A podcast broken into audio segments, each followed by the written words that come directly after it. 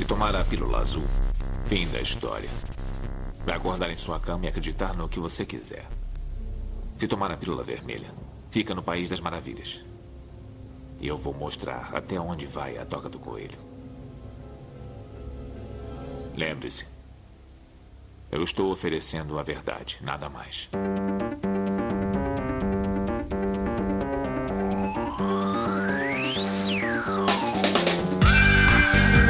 Magicando. Praise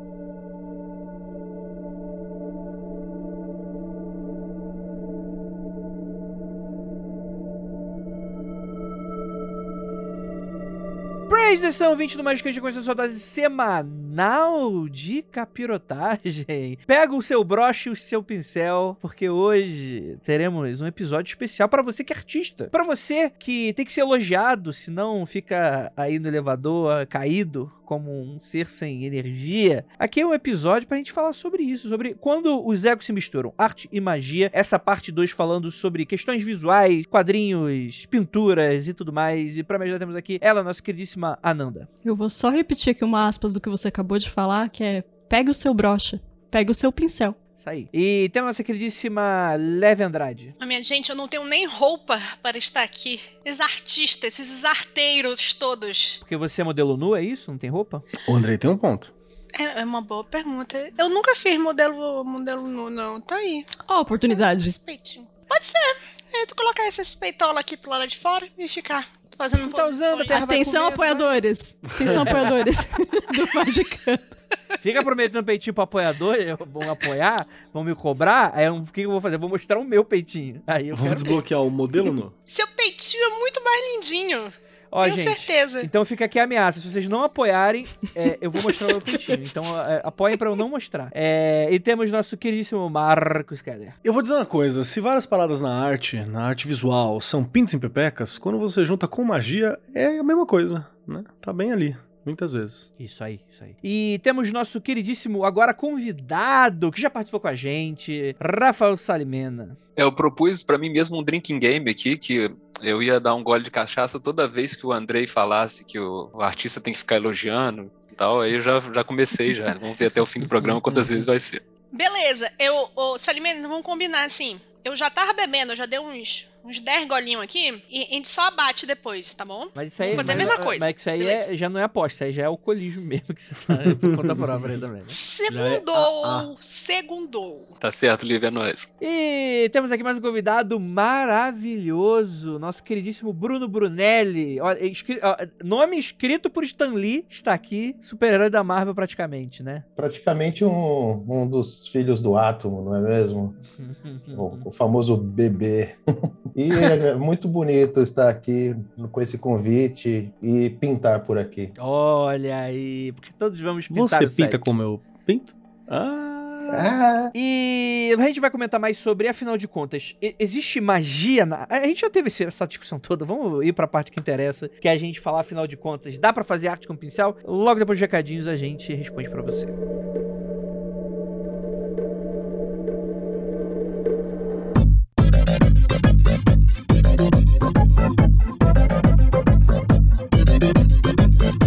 Agora na área de recadinhos do seu, do meu, do nosso Magicando. E aí, galera, tudo bem com vocês? E olha, tem anúncio especial, tem dois anúncios especiais, tem três anúncios especiais nesse recadinho, então não pula. Se você pular, você vai receber a praga do Andrei.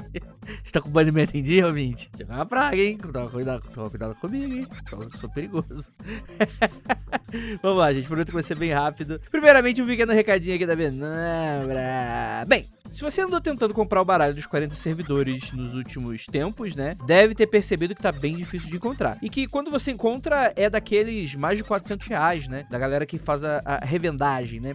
Bom, isso deve acabar porque o baralho está sendo novamente reimpresso nesse exato momento. As prensas estão gerando e já dá para comprar a reimpressão na loja penumbra.com.br neste exato momento. E para acompanhar essa pré-venda, a Penumbra tem não uma, mas duas promoções bastante especiais. Você, ouvinte do Magicando, tem desconto especial caso queira aproveitar a pré-venda. É só usar o código QUERO40 quero 40. Você quer 40 o quê? Quero só quero 40. Quero 40, tá? É, não é, é por extenso, né? Quero 40. No seu carrinho da loja Penumbra para aproveitar e se preparar para 40 fucking 40% de desconto no baralho dos 40 servidores. É isso mesmo que você tá escutando. É desconto padrão Black Friday. E provavelmente vai demorar para acontecer novamente. Então, galera, aproveita. A chance é essa. É só durante durar a pré-venda. Tá bom, gente? Mas, caso você seja ouvinte do Magicano, isso tem muito a ver com o próximo anúncio que eu vou fazer. Caso você seja um apoiador do Magicano, ó, eu não quero ninguém começando a apoiar pra ter desconto aqui, não, tá? No, no, no exato momento que tá escutando isso. Até porque eu vou pedir para você não apoiar nesse momento, por causa do outro recadinho que eu vou dar para você, né? Mas caso você já seja apoiador do Magicando até a data de publicação desse anúncio, até você receber o e-mail, você viu, você é apoiador, vale para você. Você começou a apoiar depois, não vai valer para você, por enquanto, que a gente vai estar tá aí no meio de um processo. Olha o seu e-mail agora, você que é apoiador do Magicando, que você vai encontrar uma promoção ainda melhor, completamente exclusiva para você que acredita no projeto Magicando. E essas promoções são válidas só durante a pré-venda, que só vai até dia 30 de setembro. Então, ó, você tem duas semaninhas aí, corre que depois volta pro preço normal. Então, acessa lá, lojapenumbra.com.br, use o código promocional, quero 40, né? Ou, se você é apoiador, checa agora o teu e-mail, nesse exato momento que você vai ter uma promoção ainda melhor, ainda maior do que 40% de desconto nos 40 servidores. E agora um anúncio muito especial. Não apoie o Magicano agora. Eu sei que tá bem contrassenso agora, acabei de fazer um, um, né, uma coisa legal pros apoiadores, mas não apoie agora. Porque o que, que acontece? Vou fazer aqui o grande anúncio AJ, música de engrandecedora, música de que, que tenha, tenha mistério e tenha coisas empolgantes, coisas de hype. Galera do céu! Dia 5 de setembro é aniversário do Magicando e quem ganha o presente é você. Galera, Seguinte, a gente pensou, poxa, o que, que a gente pode fazer de especial pro Magicando? A gente já tava tendo aquelas conversas sobre, pô, dar uma remodelada nos nossos apoios e por aí vai. E a gente pensou, cara, por que não misturar as duas coisas e a gente entregar uma semana inteira de conteúdo para você que gosta da gente. É isso mesmo que você está escutando. De quarta-feira, a partir do dia 31 desse mês de setembro, começa o Magic Week do Magicando. É isso mesmo, galera. E essa semana vai até o dia 7, começa dia 31 de setembro, no qual a gente vai ter um Magicando muito especial e vai durar até a próxima quarta-feira, que vai ser dia 7 de setembro, dia do golpe, né? É, isso vai.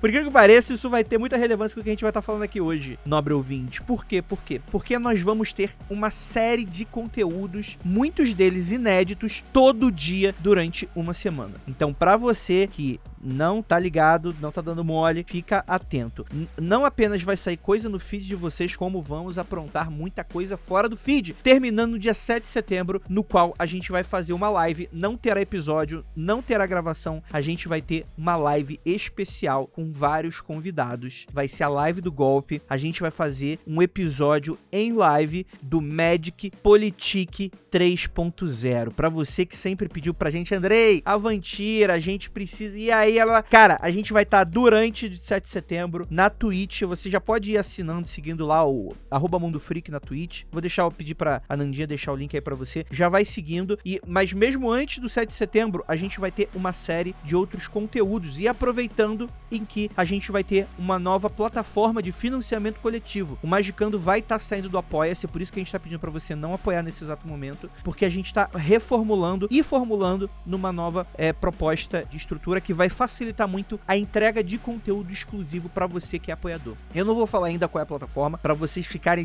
ansiosos e segurando. E essa campanha vai ser liberada no dia 31, tá, gente? No, no episódio especial já sai com a campanha. E a campanha vai ficar aberta pra sempre, né? Mas a gente vai estar aqui no hype agitando vocês pra gente fazer toda essa transição. Pra você que assina no Apoia-se, pra você migrar pra essa nova estrutura. E assim, prometo pra você, gente, se você quer continuar com os seus 5 reaisinhos e, e ouvindo as gravações enquanto elas acontecem, a gente não vai mudar isso. Você pode continuar, não tem problema. E a gente vai ter novas modalidades pra você com novos conteúdos. Então, como eu falei, dá uma segurada aí nos apoios, porque a gente vai fazer toda essa mudança. A gente tá correndo, tá muito legal aqui a nossa programação. Então é isso, gente. Eu queria dar mais spoilers, mas não vai ser nesse momento agora. Prometo que semana que vem a gente vai liberar a agenda oficial de programação e talvez, talvez a gente fale aí da nossa nova plataforma de financiamento coletivo que vai servir pra vocês. E galera, a gente tá muito empolgado. Tem tanta coisa, tanta ideia legal que a gente tá colocando e é um grande agradecimento pra vocês que estão sempre aqui com a gente, tá bom? Então, vou pedir pra você ficar empolgado, vou pedir pra você falar com seu amiguinho, falar com seu coleguinha, nos ajudar com compartilhar com RT, com comentários, com curtidas, nos ajudar espalhando o nosso conteúdo, porque pra gente isso é muito importante, tá bom? Agora, bora pro episódio. Terminou os recadinhos, prometi que, ia ser rápido, não foi tão rápido, mas é isso. Peguei alguns minutos da sua vida de volta e você não pode nada com relação a isso. Mentira, gente. Bora lá que o episódio ficou maravilhoso. Eu tenho certeza que vocês vão se amarrar. Então é isso. Bora lá.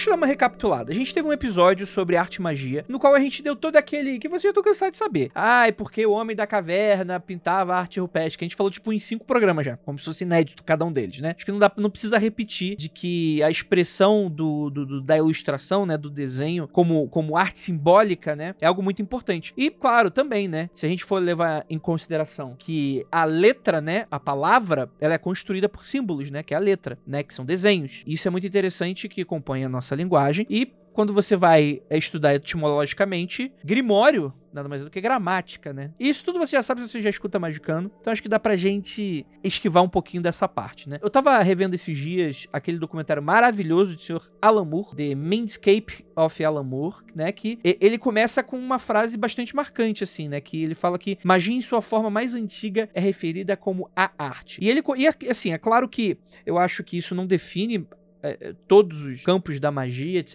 e tal. Mas pra tudo nessa vida, né? O Alan Moore, como um artista, principalmente um artista dos quadrinhos, né? Ele puxa uma sardinha pro lado dele e ele, e ele tende a ver muito dessa forma. Então, pra ele, por exemplo, os magos do novo século, né? Ele, claro, contextualiza bem esse pensamento. Não acho que não faça sentido, acho que faz, né? Que ele fala que os magos do novo século são os publicitários.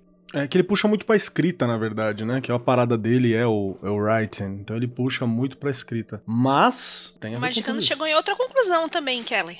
Qual? Você se lembra disso? Ixi. Ele chegou com a conclusão.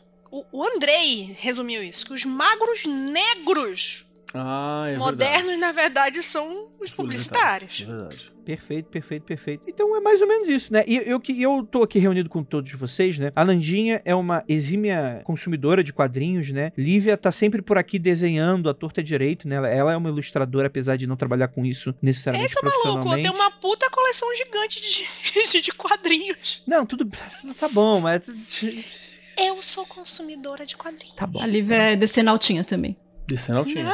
Só É aceitamos sim, Decenal, é sim. É sim. Aqui só tem decenal. É, temos o Keller, por exemplo, que já fez o seu quadrinho, né? Temos o Rafael Salimeno também, que já fez o seu quadrinho. Temos o Bruno, que tem projetos incríveis relacionados à ilustração com pontos ilustrados. Fica aqui sempre a recomendação massa pra você, vai estar no post do episódio aí pra vocês conhecerem, que trata um pouco de, de acho que é Umbanda, né? Mais, mais especificamente, e ilustração. Eu, eu queria começar por você, Bruno. Eu queria que você falasse um pouquinho sobre esse seu trabalho, que aí eu acho que dá um bom fio condutor pra gente conversar sobre e ter alguns insights aqui com a gente. Como é que você decidiu unir essas duas coisas? É, pode crer. O Pontos foi uma vontade minha de treinar como quadrinista. É, sempre fui publicitário, ilustrador para todo mundo e aquela velha história. Cansei de. Agora preciso fazer a minha própria arte, né? Como desenhista, antes eu não era tão, não trabalhava tanto com roteiro em si, eu precisava do roteiro para fazer os desenhos em si, para treinar a, a diagramação do, dos quadros, do, do, passo a passo. E tive um, um estalo assim de juntar um, as duas coisas: treinar traço, treinar narrativa e tudo mais, e colocar a minha fé, minha espiritualidade em voga. Porque quando eu fiz curso de atabaque, com, com, as minhas professoras, e o meu pai de santo também me ensinou muito a questão da interpretação do, das cantigas, dos pontos, né, da, da, das lendas. Se não todos os pontos, a grande maioria tem uma história, de fato, um porquê desse, do, do ponto, né? Por que é um ponto de subida, um ponto de descida, um ponto de defumação, de fazer a, a energia continuar rodando na corrente. E aí, então, eu comecei a falar, então, beleza, vou pegar estas cantigas, essas letras, e começar a transformar em páginas quadrinhos. E daí que foi, a, começou essa simbiose gostosa, de que de interpretar a, as cantigas em, em visual e até também com isso jogar no para galera, para quem quiser ver, quisesse ver, e entender como funciona, porque o que mais ferra é a falta de conhecimento e da demonização do culto, no caso. E aí meio que começou com primeiro os pontos de Umbanda, só que aí foi abrangendo, cara, foi abrangendo para as lendas dos orixás em, em, geral. Aí tem as cantigas que já vai subindo para pagelança, para o catimbó. E o que não falta no Brasil são, são lendas e contos maravilhosos que a gente pode ficar fazendo quadrinho até dar com bico. Perfeito, é muito, muito bacana. Salimena, você é um cara que. Você tem esse problema do cara que é esotérico e não se diz esotérico, né? Que muitos, muitos dessa mesa sofrem também, né? Que. Olha, exposed! Caraca, você pegar intimidade com os outros é uma merda, né? você vai participar de podcast já começando, não, que o seu problema é o seguinte. o arrependimento okay. é quase imediato, né? Ok. Isso aí. Mas, cara, assim, apesar de você não tratar sobre esoterismo, eu sinto que existe uma sensibilidade muito grande com esses tópicos, assim. Você acha que isso te facilitou em algum momento na tua, na tua caminhada, na sua jornada? Você vê como uma mesma coisa, por exemplo? Você atribui a sua, não necessariamente técnica, né, mas o seu evoluir como artista a, algo mágico, algo nesse sentido? Cara, olha, pra, pra, te, pra te contradizer de início, eu me considero esotérico, sim, viu? Eu acho que assim, não é uma coisa, não é uma coisa que eu me apresente dessa maneira, né? Não é meu traço de dia, personalidade, né? nem Salimena. É, esotérico.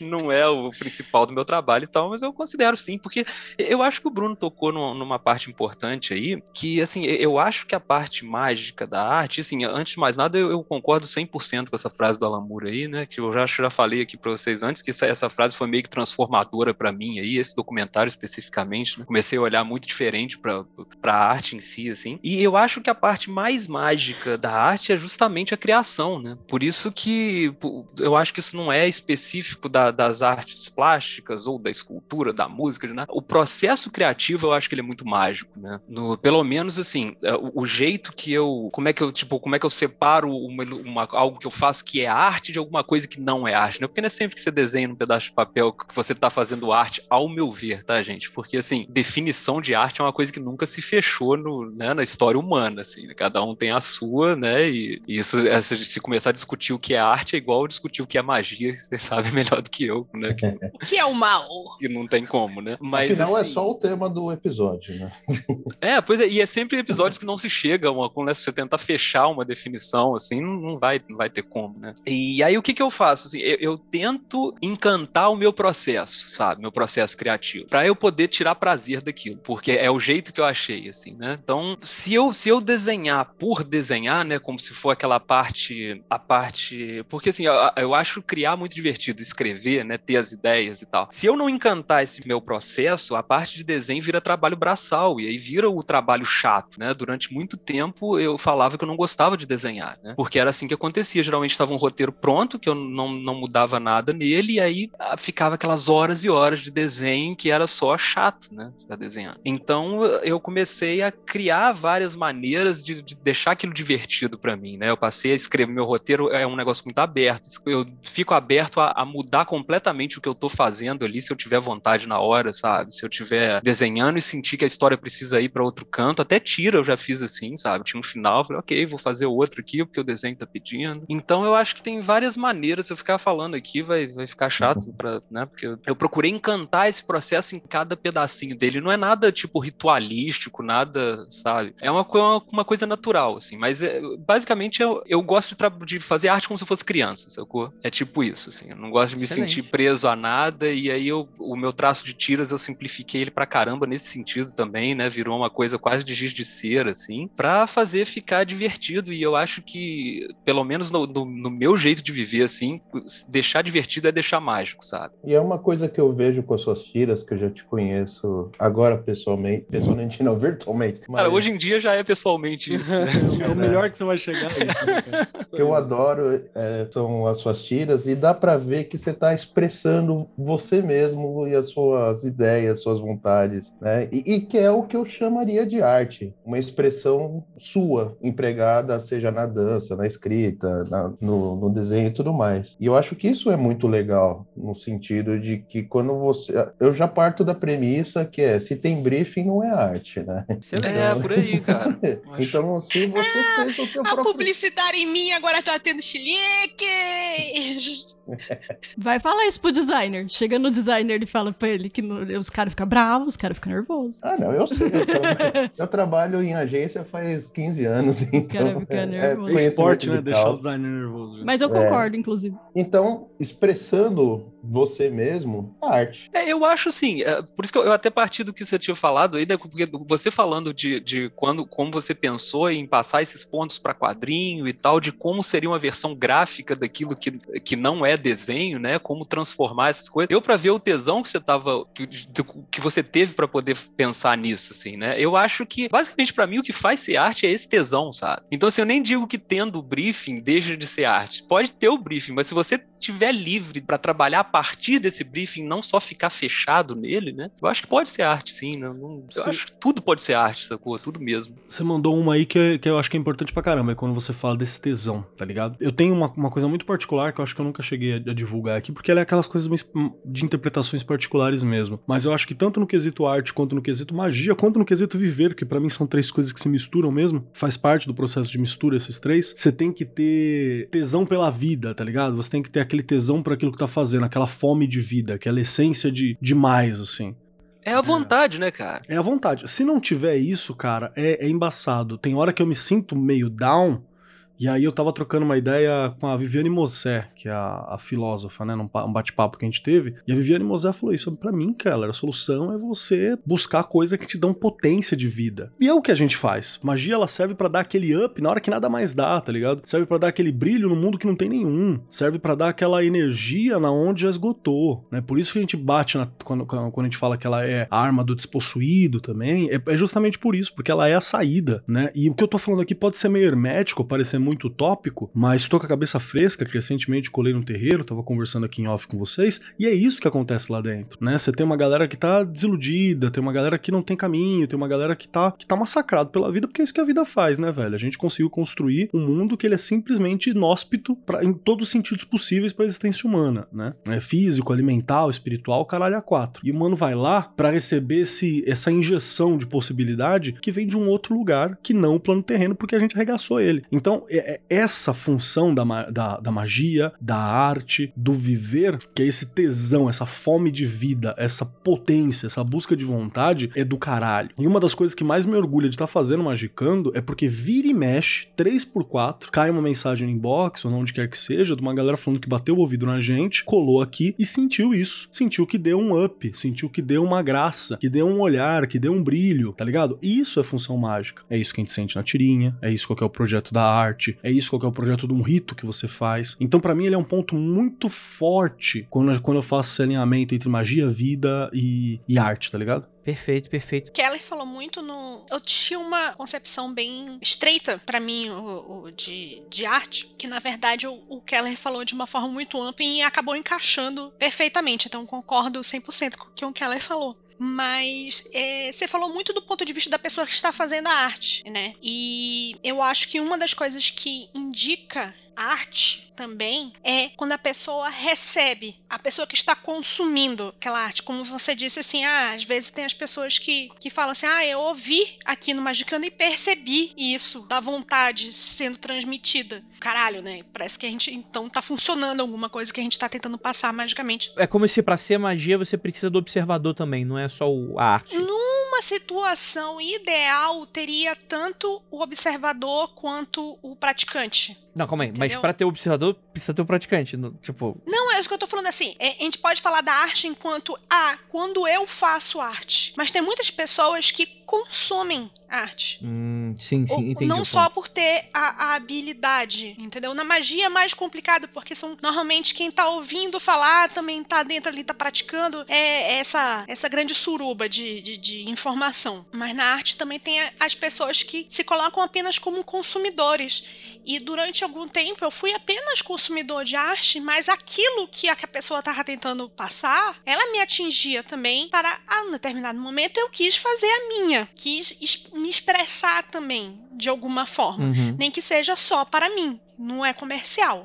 perfeito. Eu acho muito legal isso que você colocou, que acho que talvez seja até de uma forma inconsciente, mas e também tô, tô tirando daqui, tô brisando. Mas é quem faz a arte, né? Quem gosta de se expressar artisticamente, mesmo que inconsciente, quer que alguém veja. E tipo, dê um pitaco, de preferência que seja um pitaco gostoso, que, que alegre o coração. Mas também já vi muita gente, muita, e já passei por isso também, que talvez a pessoa X fez uma coisa, não sei se foi a intenção dela ter feito uma arte, né, um, algo, mas ela me tocou por conta das coisas que eu tenho dentro de mim, e às vezes estava passando e tudo mais. E aí essa simbiose entre essa ajuda mútua, digamos assim, da, da pessoa que fez a arte, do cara e da moça que recebeu essa arte e que gostou, ou até odiou, e passou um feedback, aí ele já tomou, e aí já dentro dele essa aquela arte já vai ser transmutada e a próxima arte vai ser diferente, que mesmo que seja feito para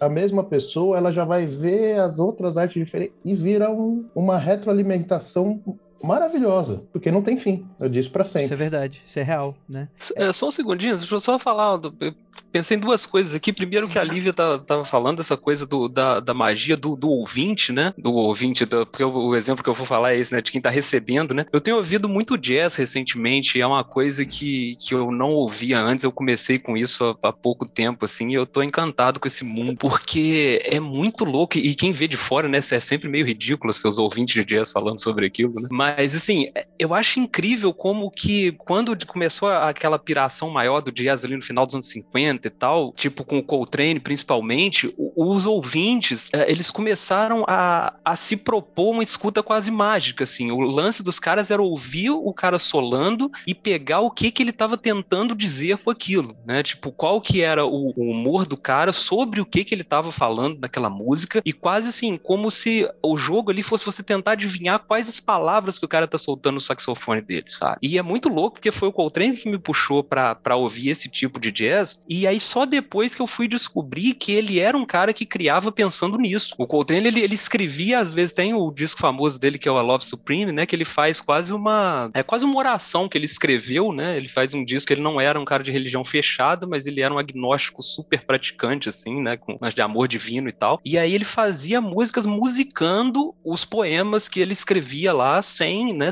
só através da música. E olha que loucura como isso chegou até as pessoas, mesmo elas não sabendo disso, né, ele virou um cara popular por músico, por pessoas que não eram músicos, não entendiam de teoria musical, né, que geralmente o jazz é sobre isso, né, essa coisa, ah, olha o que o cara fez aqui e tal. Então, olha quanta coisa que isso pode comunicar e o tipo de experiência que a gente pode ter quando a gente se propõe a ouvir dessa maneira, né.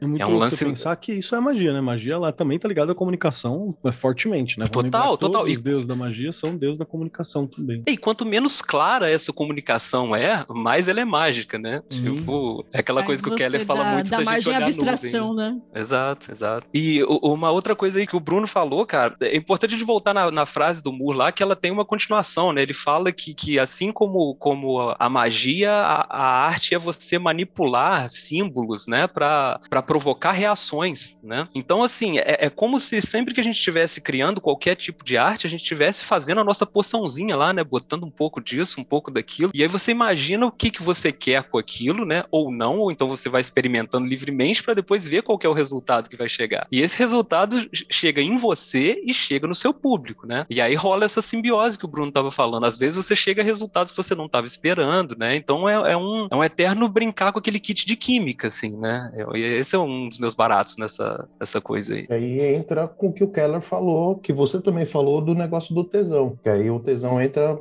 Se você tá com tesão é porque o negócio tá gostoso, é porque o negócio tá ficando bom. Então você, é, é intencional. Então toda essa parte tá tá cheia de uma intenção de fazer as coisas e cada vez mais que essa intenção se é alimentada, a intenção vai aumentando, o tesão vai aumentando. Ui! Ô, louco! O 20 não tá sabendo, mas aumentou muito o tesão do Bruno nesse momento e ele quase perdeu o controle. Estamos todos hiperventilando nesse momento. Excelente. O, o tema é arte, né? Vamos confirmar aqui.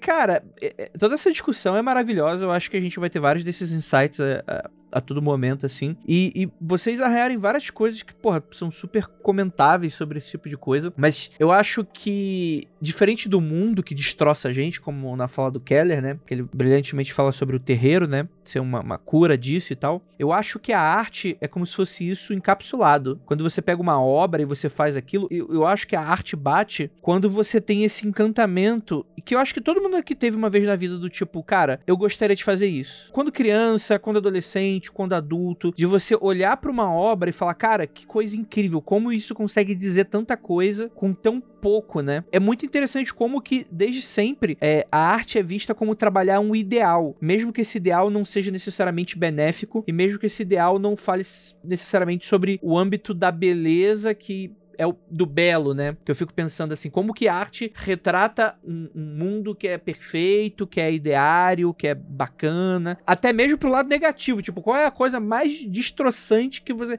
O artista vai lá e pensa, uma parada que às vezes não existe nem na realidade, tipo uma parada Giger, das ideias, né? De você mesclar e brincar com elementos e tal. Que são coisas que só, só é possível na arte, né? Isso é muito doido também, né? Como que isso vai flutuando e, e, as coisas vão se manifestando, né? Uma das primeiras vezes que eu conversei sobre ocultismo, esoterismo e tal, um dos meus encantamentos era isso, né? Era você tratar muitas vezes coisas do cotidiano como sendo uma manifestação, não do divino, porque isso fica um papo crente do caralho, mas os magos sempre trataram dessa maneira mesmo, né? A maioria dos magos são cristãos pra caramba e tal, mas você retratar o sagrado, né? É, é, é muito doido isso, quando para pra analisar a nossa capacidade quanto a isso, né? E o quanto que a gente fica, às vezes, embebedado por isso e a gente sai completamente diferente. Cara, quem nunca se levantou de uma sala de cinema e falou, cara, minha vida mudou completamente. Isso é muito doido, muito doido mesmo. Esse é um momento agora de silêncio constrangedor. É, é, é que você tinha me você tinha me perdido no meio do caminho até chegar no final, na frase final, aí, aí eu disse, ah, entendi onde ele tá querendo chegar. E eu vou te dizer assim, não é tão comum assim você sa sair no filme. O pior é assim, todas as vezes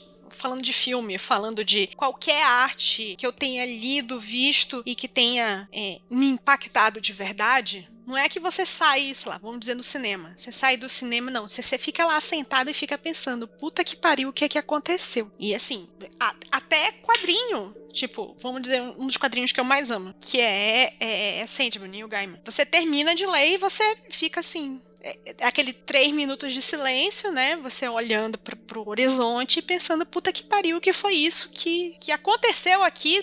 Preciso rever meus conceitos todos. Não é tão comum, assim, a não ser que seus conceitos sejam muito poucos. E isso te tira, né? Isso te tira do lugar onde você tá, né? Sim, é... na, na, verdade te tira mesmo. Assim, a, a, sensação do de, peraí que eu não tenho um chão, peraí, de tipo, para tudo que eu preciso assimilar isso, pensar Sim. isso, digerir e, e, isso. E é engraçado porque, em teoria, nada aconteceu, a não ser dentro da sua cabeça. Você sentou na sala de cinema, eu tô dando exemplo de cinema, mas pode ser qualquer coisa. Pode ser uma pessoa tendo um insight num, num, num museu de uma parada. Tipo assim, você começou a prestar atenção naquilo, você entrou do, de um jeito, você saiu do mesmo jeito, fisicamente, materialmente, né? Seus átomos continuam no mesmo lugar, talvez, né? E, e como você sai completamente mudado. Isso, cara, se isso não é magia, eu não sei o que, que é, né? A, a realidade é um negócio muito superestimado, né, cara? A, a- a coisa que eu uso pra apresentar o conceito de magia pra quem não conhece, né, Pra quem acha que é fazer bola de fogo, né, e tal, é, é essa coisa de assim, quem você conhece melhor, seu vizinho ou Homem-Aranha, sabe?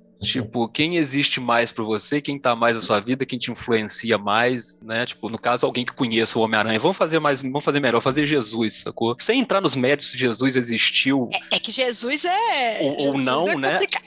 Cara, não existe uma figura que exista mais do que essa, né? pô? Né? Independente de ter nascido alguém de carne e É, osso, de não sei o que, tal, caminhado, não, não importa, né? né, cara? Não importa. Então, assim, é, esse é o poder do que não, do que não existe na realidade, né? É uma parada infinita, né, bicho? É, que é uma das falas também do Alan Moore, né? Com relação a deuses ficcionais também, né? É muito interessante. Tem, tem aquela, aquela tirinha do Mitsuplique que o Keller, vez ou outra, sempre menciona aqui no podcast, né? Que é muito legal. Vou pedir pra Nandia colocar aí no post. É, o Landis é arrebenta, né, cara? O Landis é, É foda, é Landis é foda. muito bom, assim, pra facilitar alguns conceitos também. Eu acho que tem uma coisa que eu acredito muito, é que o supra-sumo da comunicação, né? Tem, alguém tem que falar e alguém tem que entender. Então, dependendo do filme ou da obra de arte e tudo mais, muita gente vai, se tiver 30 pessoas naquela sala de cinema, as 30 pessoas vão sair com percepções diferentes. Vão sair tocadas, ou vão sair putas, puta merda, gastei dinheiro nessa porcaria. Então eu acho que também vai muito da, da- não só do, do que a, a pessoa fez, escreveu e, e dançou, mas também a vibe da pessoa que está recebendo. Se ela tiver animada, se ela tiver triste, se tiver saco cheio, pode ser Je- Jesus chegando com a tábua de, de esmeralda para ela. Ela falar: sai daqui que meu dia foi uma bosta hoje, não enche o saco. Verdade. Tem gente É. que não tá aberta, né? A receber. É, e- então é quando não se tá aberta, eu vai, é, não, não tem ou não tem as coisas, os símbolos já enraizados na cabeça ou formas de interpretar tal coisa e não tá aberta, né? Tem um dia, teve um dia chato, um dia cão. Comunicação falha, né? É, Então, mas eu acho, eu assim, eu tava tendo uma discussão com meu pai. Meu pai é uma pessoa que gosta de, de filosofar. Agora tu imagina eu e meu pai filosofando, Andrei, seus pesadelos são reais. Tá vendo o potencial do, do- do- né? De você só descrever essa cena, eu já tô tremendo aqui já. Mas, Olivia, por que, que vocês não fazem um podcast, você e o seu pai? Meu pai tem um podcast. Passa já o link, joga aí no chat. Não vou passar nem a pau. Meu pai tem um podcast sobre medicina, ele tem um podcast para os alunos dele. Mas enfim, então, eu tava discutindo com ele, é justamente esse negócio do a comunicação só ocorre quando uma pessoa comunica e outra entende. Aí eu tava falando assim, falei isso, ele disse assim, o problema da atualidade, segundo seu Edson Andrade, é que sempre há a comunicação. A pessoa fala, a outra entende. Mas a que entende, entende o que ela quer, às vezes entende o contrário. É melhor dizer assim, o cara não entende, ele entende uma coisa totalmente não, que não era o que o artista queria passar, e, e nisso o artista é, se lasca muito no processo, né? Isso seria uma, uma falha na magia do, do- do- da arte? Não sei, né? E meu pai que teve que tratar muito, muito tempo, às vezes fazendo discurso e falando com a galera, ele falou assim: o, o problema é o seguinte, é que eu sou responsável pelo que eu falo, não pelo que você entende. Só que agora isso tá mudando. Estão deixando o artista barra a pessoa que fala o comunicador responsável pelo que o outro também entende. E às vezes não é isso. Por exemplo, essa semana tá todo um bafafá sobre o que o pessoal tá reclamando que o pessoal do. Como é que é? É o Roger Waters? Ah, sim, sim, Roger Estão reclamando que o- as O músicas do é- Roger não. Rage Waters. Against, Rage É o Against the Rage. Against é, é que a outra, a outra twitteira citou o Roger Waters. Porque, Né, ai, é porque eu vi-. Eu vi o áudio, eu vi o vídeo do início do show do Roger Waters. Ele tá tão puto já com esse negócio que na hora que vai começar o vídeo, ele agora vai começar, muito bem, não sei o que, se prepare. Mas antes, dois recados. Se você tá aqui e acha que as minhas músicas não são políticas, que eu sou a favor de não sei o que, não sei o que lá, pode ir embora. ele fala isso, ele, ele coloca num telão gigante antes de começar. Por quê? É, Porque ele é esse cara velho, tá no meu, no meu processo faz um tempo Tá, também, e não ele- tá errado, né? E, E não tá pois errado. é, e o cara já tá, já- o cara já tá puto, que ele já deve ter ouvido isso um milhão de vezes. Isso é tipo Ai. aquele aviso do Ministério da Saúde, né? Tipo, o Ministério da Saúde adverte, esse show contém política. e- Política. Ó a tirinha, ó a tirinha vindo aí, Salimena. Nota Ai, aí. ó. Sim, aí eu ia perguntar pra ti, Salimina, como é que você faz? Porque as tuas tirinhas, às vezes, tem lado político, tem lado mágico, fala sobre religião, ou pelo menos sobre espiritualidade, às vezes não, às vezes é só o, o dia a dia. É, é, assim, parece ser inspirações tortais da pessoa salimena, né? Como é que você lida com essa esse erro de comunicação, essa, eu diria que é um erro no ritual. Falhou, o ritual falhou. Cara, olha só, antes de mais nada, eu, eu acho que isso que, que você descreveu aí, como essa comunicação falha, é o método, ao meu ver, né? E o Keller, meu professor, pode me bater aqui, é o método de funcionamento do tarô para mim. É assim que o tarô funciona, assim. Hum, que é uma você... coisa feita em aberto, né? Para as pessoas interpretarem, colidindo aquilo com que elas são, como elas veem o mundo, né? E, e eu acho que o, o resultado disso é o funcionamento do tarô, assim, você, você é colocado diante da aleatoriedade, né, que é como se estivesse assistindo um filme, você tem lá todas as cenas, né, os personagens, os momentos e tal, e aquilo pode dar um insight em você assistindo um filme, né, você viu uma cena tal, você achou uma solução para alguma coisa na sua vida ali tal, o tarô nada mais é do que isso embaralhado, né, você indo se propondo a encontrar as soluções, né, olhando. Então eu acho que essa falha de comunicação, eh, falha entre aspas, né, é essencial para magia acontecer, assim. É importante sim, cara. Eu não, também não vejo que seja um problema, é que tem um rolê aí que é foda primeiro, grande, grande Salimena, nota 10. Vamos continuar agora. que eu acho que tem, tem muito disso também. E duas tirinhas que, que são conhecidas, né? A do Salimena, que é bem conhecida. A Laerte faz muito isso também. A Laerte, provavelmente, ela não pensa em metade dos rolês que a galera tira dos textos do, do, das tirinhas dela, saca? Porque é isso. Então tem uma, um, um usar da, da não compreensão. Mas deixa eu puxar o professor de História de Filosofia aqui, no sentido que é o seguinte: tem algumas coisas que é importante a galera lembrar. Quando a gente fala de. Quando o Andrei falou de belo, por exemplo, ele não tá falando do belo só no sentido do, do cantor e nem no sentido de estar tá falando sobre beleza estética agradável aos seus olhos. Porque o belo ele é subjetivo. Ele tá falando sobre belo a partir daquilo que dá um. que, que destaca do que é o cotidiano. O que, que é belo? Aquilo que destaca. O Giger é belo pra caralho. Tem beleza pra porra no, no na, nas obras do Giger, naquelas porra biomecânica trepando com máquinas e armas e falos e pepecas e por aí vai. É bonito. Só que é incômodo, sacou? Mas é bonito. Então tem um pouco disso. O Jean Cortella, que acho que é Jean Cortella, que é o nome do quadrinista que Sim. faz os quadrinhos simplão, mas incômodos pra caralho. Tem sempre alguma coisa ali que você fica, ai caralho, que, né? dá uma agoniazinha. Aquilo é beleza. Tem um rolezinho aqui que os dentes dão uma, dão uma apertada. Isso também é, porque arte é esse trabalho de você fazer algo que vai causar algo. Sabe aquele rolê de magia, fazer coisas para causar coisas? Então, arte é fazer coisas para causar coisas também. Você vai causar coisa nas pessoas. E o Bruno, ele foi muito sábio também, na hora que ele tá tá puxando uma fala ali quando ele fala sobre é, as ferramentas pra gente entender a arte. Porque passarinho não faz arte, aranha não faz arte, a galera não faz arte diretamente. Não tem, não tem um pensamento, não tô passando algo. Pode ser que alguma, algumas outras espécies tenham algum alcance não tem próximo. Intenção, tem toda uma né? discussão sobre chimpanzé, elefante e golfinhos, né? Mas no geral, os animais eles estão sendo animais. Eu estou sendo. Uma teia de aranha, ela é bela, mas a aranha não senta no canto e fala assim: vai sair uma parada da minha, minha raba? Como que eu vou montar isso? Isso? Qual vai ser o formato arquitetônico? Vamos lá, ela vai lá e faz. Então você tem uma, uma, uma questão que não é essa intencionalidade mesmo, como o Andrei falou, que você também pode chamar de vontade em algum momento. Só Perfeito. que a arte, ela passa por um processo de humanização. Você, a, a, o estar bestializado, ele não permite que você compreenda a arte. Você, a arte, ela precisa que você tenha um, um, um conceito de humanização. E humanização, ele é um processo. A gente não nasce humano, né? A gente pertence à espécie, mas a gente não tá próximo disso. Ah, então você tá dizendo que pessoas são menos humanas, tô dizendo que pessoas são privadas da totalidade da experiência humana. Porque a internet é assim, né? Você tem que falar o que você falou e falar o que você não falou. Porque vai ter um filho da puta que vai pegar isso aqui e falar assim: olha aqui,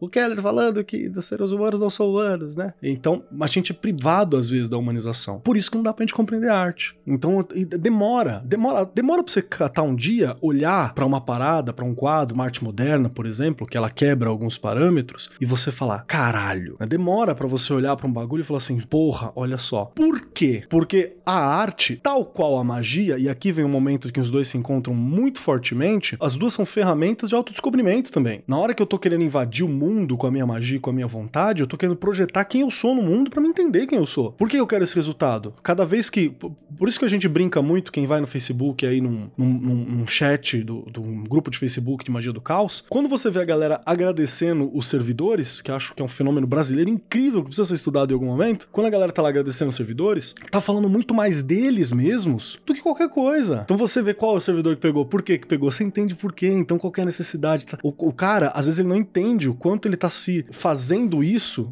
conforme tem lá os de novo, vamos tentar ser mais didático. Eu tenho os 40 servidores clássicos da penumbra aí. Tá lá os 40 servidores do Tommy Kelly. Se eu for dar uma análise no meu diário mágico, quais que eu pego mais pra trabalhar, eu vou ter uma informação precisaça sobre mim mesmo. Por que que eu chamo mais a carnal? Por que que eu chamo mais a casta? Por que que eu chamo mais o mestre? que me falta? Qual que é a minha falta hoje? Isso é um processo de você se conhecer, que é um processo que a magia te oferece e a arte também te oferece. Na hora que eu pego um pau no cu elogiando aquelas artes greco-romanas do Renascimento, né, que é uma reinterpretação, porque a arte greco-romana parecia que caiu de um, caiu de um carro alegórico da Vai Vai, né? Era um cor, purpurina e os caralho. Mas não, a galera lava de branco, porque é branco, e fala, olha aqui, o ápice. Quando o nego me metendo pra mim que aquilo ali é o ápice da evolução, eu faço uma leitura do cara. Ele tem uma limitação. Ele tem uma limitação que envolve, né, a punhetagem do ocidente sobre ele mesmo, que é isso que foi o renascimento. Então você entende muito sobre o indivíduo, mas é aí que tá. A arte, tal qual a magia, ela tem esse conceito e a função também de humanização. Pra mim, tu fazer o o cara ficar ciente dele mesmo, da existência individual e da, existência social também. É assim que ele vai interpretar o mundo. Porra, graças ao rolê mágico, eu olho pro mundo e o mundo tá toda hora falando comigo. Como o Salimena muito bem falou aqui embaixo, o mundo é um grande filme, uma, uma- são grandes cartas de tarô, as quais eu interpreto o que tá acontecendo em volta. E isso é uma ferramenta perigosa, tanto a magia quanto a arte. São duas ferramentas perigosas. o muita gente autoconhecimento. O pessoal não quanto quer que se... autoconhecimento. Porque a ideia não é que você se torne humano no, no- no fim das contas. Então você tem uma perseguição ali que você não, não é nem ai, um grupo de magos negros que estão impedindo a evolução da humanidade, caralho, a quatro, e junto com o, sei lá, o Dr. Gore e a, com alguma outra, algum outro vilão de filme estão querendo impedir. Não é necessariamente isso. Mas você privar as possibilidades é você privar a possibilidade de humanidade. Então, quando o Bruno fala sobre a gente não conseguir interpretar a arte, isso é muito real e é muito triste. E eu falo isso que eu tô em escola. Isso aqui que eu falei com vocês agora é um pedacinho de uma aula minha sobre estética em filosofia. Que é pra falar por que que não, por que que tem. Se você não consegue interpretar, você pergunta por que que eu não consigo interpretar. Se eu sou Porque tu é burro pra caralho? Não tem brilho, filha da puta! não vou discutir, porque vai que. Mas tem essa questão. Apenas bestializados não são tocados pelas artes, saca? Então, quem é que quer manter a bestialização em algum grau? Qual que é a função disso? Essa é uma das perguntas. Beijo, Humberto Eco. Beijo. É, não, vocês estão falando aí, eu tô pensando justamente nisso, né? Que ponto a gente chegou, assim. Porque a, a Lívia tava falando desse rolê, né? Do, do tweet, Twitter tava empolvorosa hoje por causa do Rage Against the Machine, Roger Waters, porque, quem diria, né? Rage Against the Machine, a banda cujo modus operandi é falar sobre política, tá falando sobre política, né? Nossa, estou chocada. E isso é um absurdo. É, teve alguém no Twitter que falou: o sistema que eles são contra é a urna eletrônica, né? Olha, o clima, o clima ficou uó no show. Vocês não têm noção.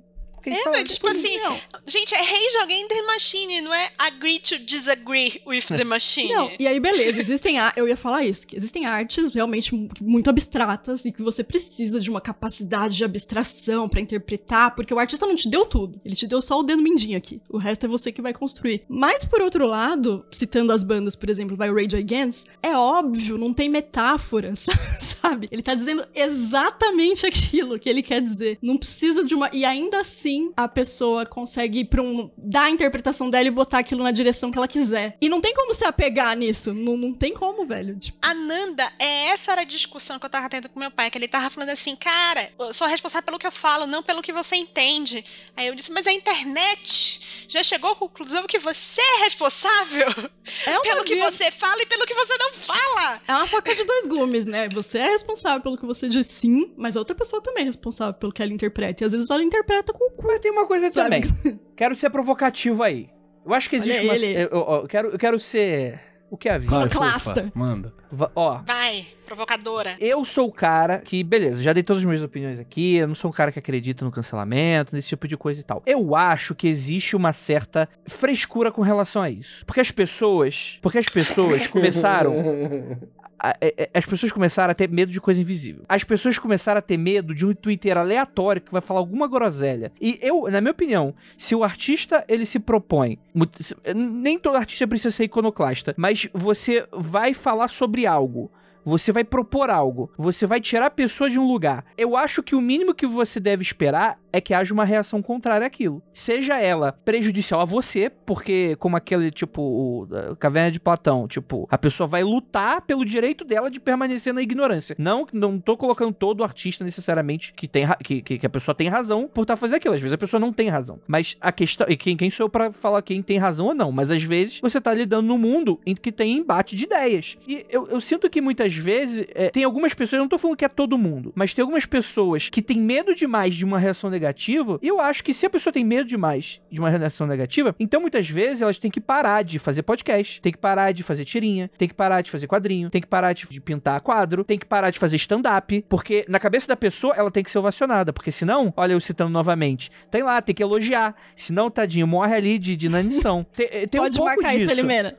E eu fico muito abismado que com a internet, apesar da internet ter todos esses pontos negativos que a gente tá falando, ela tem um ponto muito positivo, que é o cara que é artista, o cara que é genial, o cara que é o mago, ele não é o cara que é artista, ele não é o cara genial, ele não é o mago em todos os aspectos da vida dele. Às vezes ele é um cara super respeitado e às vezes ele só tá falando bosta pra caralho. Porque as pessoas têm esse direito de ter essa dualidade. E é direito nosso apontar? Não sei, não, não tô aqui justificando, legitimando nada com relação a isso. Mas tem uma galera. Às vezes é. Mas, às, vezes, às vezes é, quem sou eu pra falar que não é? Mas eu, eu sinto que tem uma galera que tem receio demais. Um meme do aviãozinho.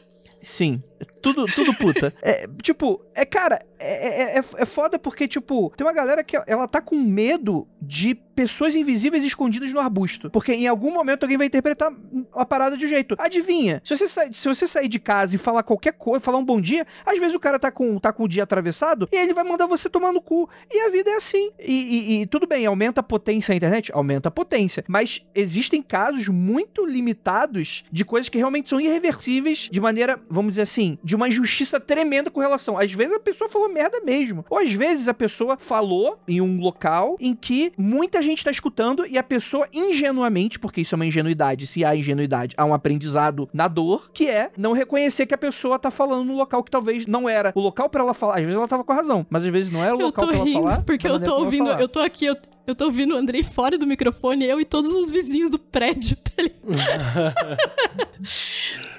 No momento Esse Puro, uma instituição nacional. Esses são meus Cara, dois isso é- centavos. sobre É, so- questão. sobre esse lance da, da interpretação, aí a Lívia até tinha feito uma pergunta que eu não respondi, né? Eu levei o negócio de tarô e andou pro outro lado e tal. É, assim, eu acho essa parte da interpretação um negócio tão, tão interessante, assim, que, que o meu trabalho começou a andar num sentido que às vezes eu não sei o que eu tô fazendo, sabe? É muito frequente. Me vem uma, uma cena que eu acho interessante, uma situação que eu acho interessante, uma coisa assim, eu falo, cara, o que isso quer dizer? Sabe? Tipo, misturando as coisinhas da poção lá, sai uma coisa que eu não sei pra que serve. E eu adoro botar isso lá, sabe? Pra, pra eu ver pra onde aquilo vai, sabe? Você quer ver É. um circo pegar fogo, é isso? Não, Você não, fala assim, não olha, olha, necessariamente. olha, eu fiz esse pequeno homúnculo, fiz, eh, fiz essa coisa aqui, não sei o que é, não sei o nome, vou jogar para o mundo. É, mas é exatamente isso, porque assim, é, eu acho muito mais legal quando eu não sei aonde aquilo vai dar, sabe? E assim, nunca é sobre uma, uma coisa cabilão, não vou fazer isso numa tira sobre política, ah, já, fiz até e tal, mas assim, geralmente eu tento definir um pouco quando é um assunto muito sério, né? Tipo, o que, que aquela tira tá querendo dizer, para como eu quero que ela seja usada, né? E tal. Mas eu acho isso muito sem graça, assim, tipo, a, a parte que me diverte muito é deixar essas coisas em aberto e às vezes tá em aberto até pra mim, sabe? Então, assim, eu, eu tenho interpretações variadas sobre trabalhos meus, sabe? E eu acho que tudo bem, eu gosto quando é assim, tá? Eu acho que nessa parte,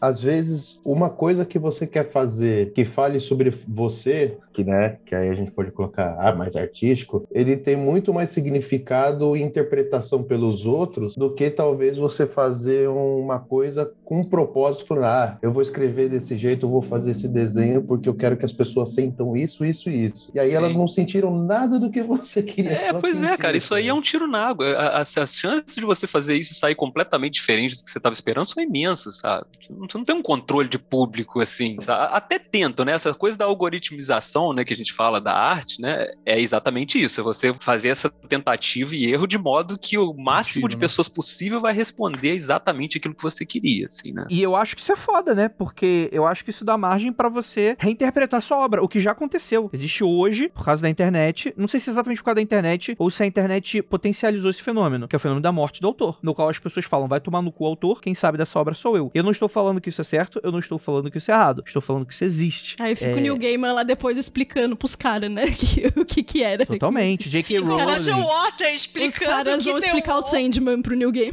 Não, mas aí é foda. Aí é o cara que não só matou o ator, como ele matou a obra, né? É, não, perfeito, Keller. Eu concordo com você. É. Porque existem fenômenos positivos da, da morte do autor. Love- é, é, é, sei lá, não, não existiria um Lovecraft Country se não. É um fenômeno positivo, de certa maneira, Sim, né? sim. É, a galera da fanfic do Harry Potter tá resgatando aí. Eu, eu vou dizer, Não, então não só tá resgatando, como estão dando a sobrevida essa porra, né? né? Eu vejo essa coisa momento, da, da era. morte do autor, eu fico só naquela levanta a mãozinha e falo, não atira em mim, eu só tô tocando piano, né? Tipo, é, tipo, Ó, o Bruno.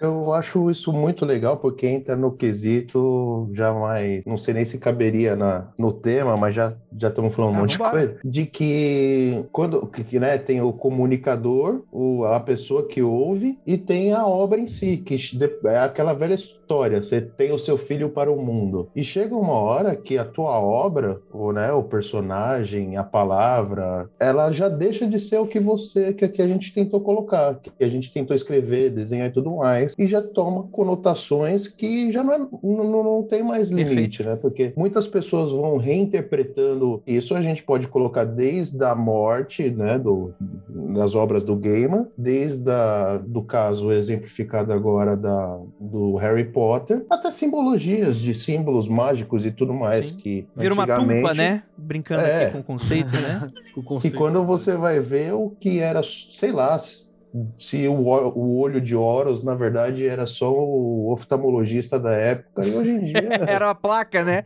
Os caras É. erraram, né? Tipo, É, é, É, exato. E aí, hoje em dia, Pátia símbolo mágico, que aí a gente poderia até entrar no, no Pop Magic, mas deixa pra.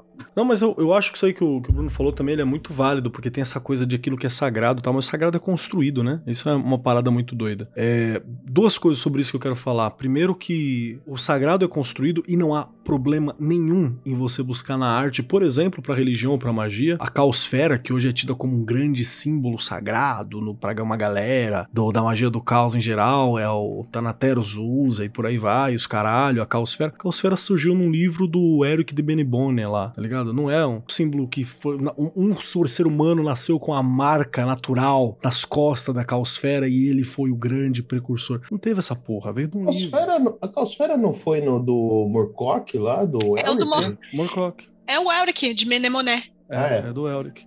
O da espada muito louca. Melhor nome de espada da face da Terra. Isso só pra mostrar que não há problema se vem da imaginação. No fim das contas, tudo veio de lá, tá ligado? Mas beleza. E uma outra parada sobre a questão do, do autor e da- desse medo que a gente tem de falar, é, eu não coloco no mundo nem, sei lá, nem 20% das coisas que eu gostaria de colocar no mundo também. Então, vale pra mim, no geral, como acho que vale pra todo mundo que tá nessa mesa aqui. E pro, até pro cu do meu gato que tá sendo esfregado nesse momento na câmera pra todos. Tem uma frase do Alan Moore que, bom, Alan Moore é alguém muito importante na minha vida, em geral, né? não, não tem como não ser. O rolê do mestrado foi, ele é um cara que eu mergulhei na cabeça dele o máximo que eu pude e, voltei com os danos desse mergulho. Tem uma frase dele que eu acho muito legal, que ele é numa uma fala dele sobre escrita, que ele vai falar sobre escrita de quadrinhos e uma primeira coisa que ele fala pra pessoa fazer é falar assim: olha pra mim, né? Aí você olha pro cara e ele é um cara que tá, né? O tempo foi, foi firme, foi o Alan Moore ele parece como um trabalhador de Northampton, proletário Ele, ele rodou de pneu murcho. trabalharia. Assim, ele é o cara, ele tem a cara do, do tiozão do boteco, que tá com 50, 60 anos aqui. E é isso aí, velho. Ele tem essa cara. Não tem como. Ele não é um, né, um Gunnar Morrison, que tá razoavelmente bem cuidado. graças a Deus eu não é. É, até a última vez que eu vi. né? o, o, o, o Gaiman também tá sofrido, tá? Galera, dê uma olhadinha pro Gaiman também. O tempo foi. Ficou um tantinho descabelado. eu Acho É, que ele sofreu bateu. muito na última década. E... Tomar um complexo B, né? Dá vontade de dar um complexo B Game. Tem uma frase do Alan Moore que é fantástica. Ele fala assim, ó, in English. Ele faz aquela voz, né, de batata dele, que ele fala assim: This is what a human face looks like after 14 years of writing. I'd like you to think about that.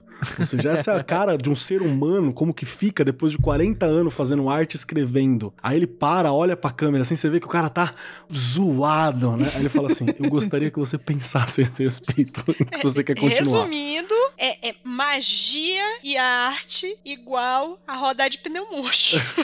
Não, mas é porque você tá expondo várias coisas pro mundo. Você tá se expondo, não Você é tá seguro. se desgastando. É, a arte, magia, vida e a queda que meu gato qua- quase levou agora, elas elas não são coisas seguras, assim. Não é uma parada, não é um caminho pavimentado, uma estrada de tijolos amarelos, né? Fantástica. E é importante lembrar isso. Então, sim, tu vai apanhar. Tu vai apanhar de gente escrota, tu vai apanhar de gente que você não imaginava que ia apanhar, gente que você não imaginava vai te apoiar. Tem gente que é escrota, vai te apoiar, você vai querer muito segurar aquele apoio, mas não vale a pena. Monark vai twittar seu favor no Twitter. É isso que vai É. acontecer. Não, mas olha só, o, o próprio Alambu, né, ele, ele fala uma parada também, tipo assim, pra você ser um artista, uma das primeiras coisas que ele fala é aquela coisa meio, meio tio Ben, assim, né? Ele fala, pô, se liga na tradição que você tá entrando, quem que veio antes de você, olha a importância do que, que você tá fazendo, já que você vai operar mudanças no mundo, então saiba quem você é, inclusive politicamente, né? Tipo, assim, pra, não sei o que, ah, você vai apanhar de qualquer maneira, bota a cara no mundo, mas assim, banco o que você tá fazendo, sabe? Tipo, saiba bem o que, que você tá fazendo, tipo, É, qual não é que é a nada, mensagem, né? como você vai bancar aquilo, né? Porque a porrada vai vir e você tem que se defender, sabe? Né? Porque, assim, hoje em dia a porrada vem de tudo que é lado, sabe? Não E tem certo parada? e errado. Eu dou, eu dou esse conselho pros meus amigos, assim, amigos eh, que têm egão. Eu tenho um puta de um egão, tenho amigos com egão, mas eu falo, tem que bancar esse egão aí, cara. Da hora ter não, um e- egão, mas tem que bancar esse egão. E outra coisa, tem vez que a porrada vem e a gente precisa receber, sabe? Sim. Tem vez que, vê, Sim. que te mostra e fala, ok, podia ter feito isso aqui melhor, sabe? Vou né? te Porque falar, assim, que acontece, é uma troca. vem cara. de graça, tá ligado? Sim. Ainda tem essa, ainda. Sim, raramente é de Depois que você percebe que o escroto foi eu, né?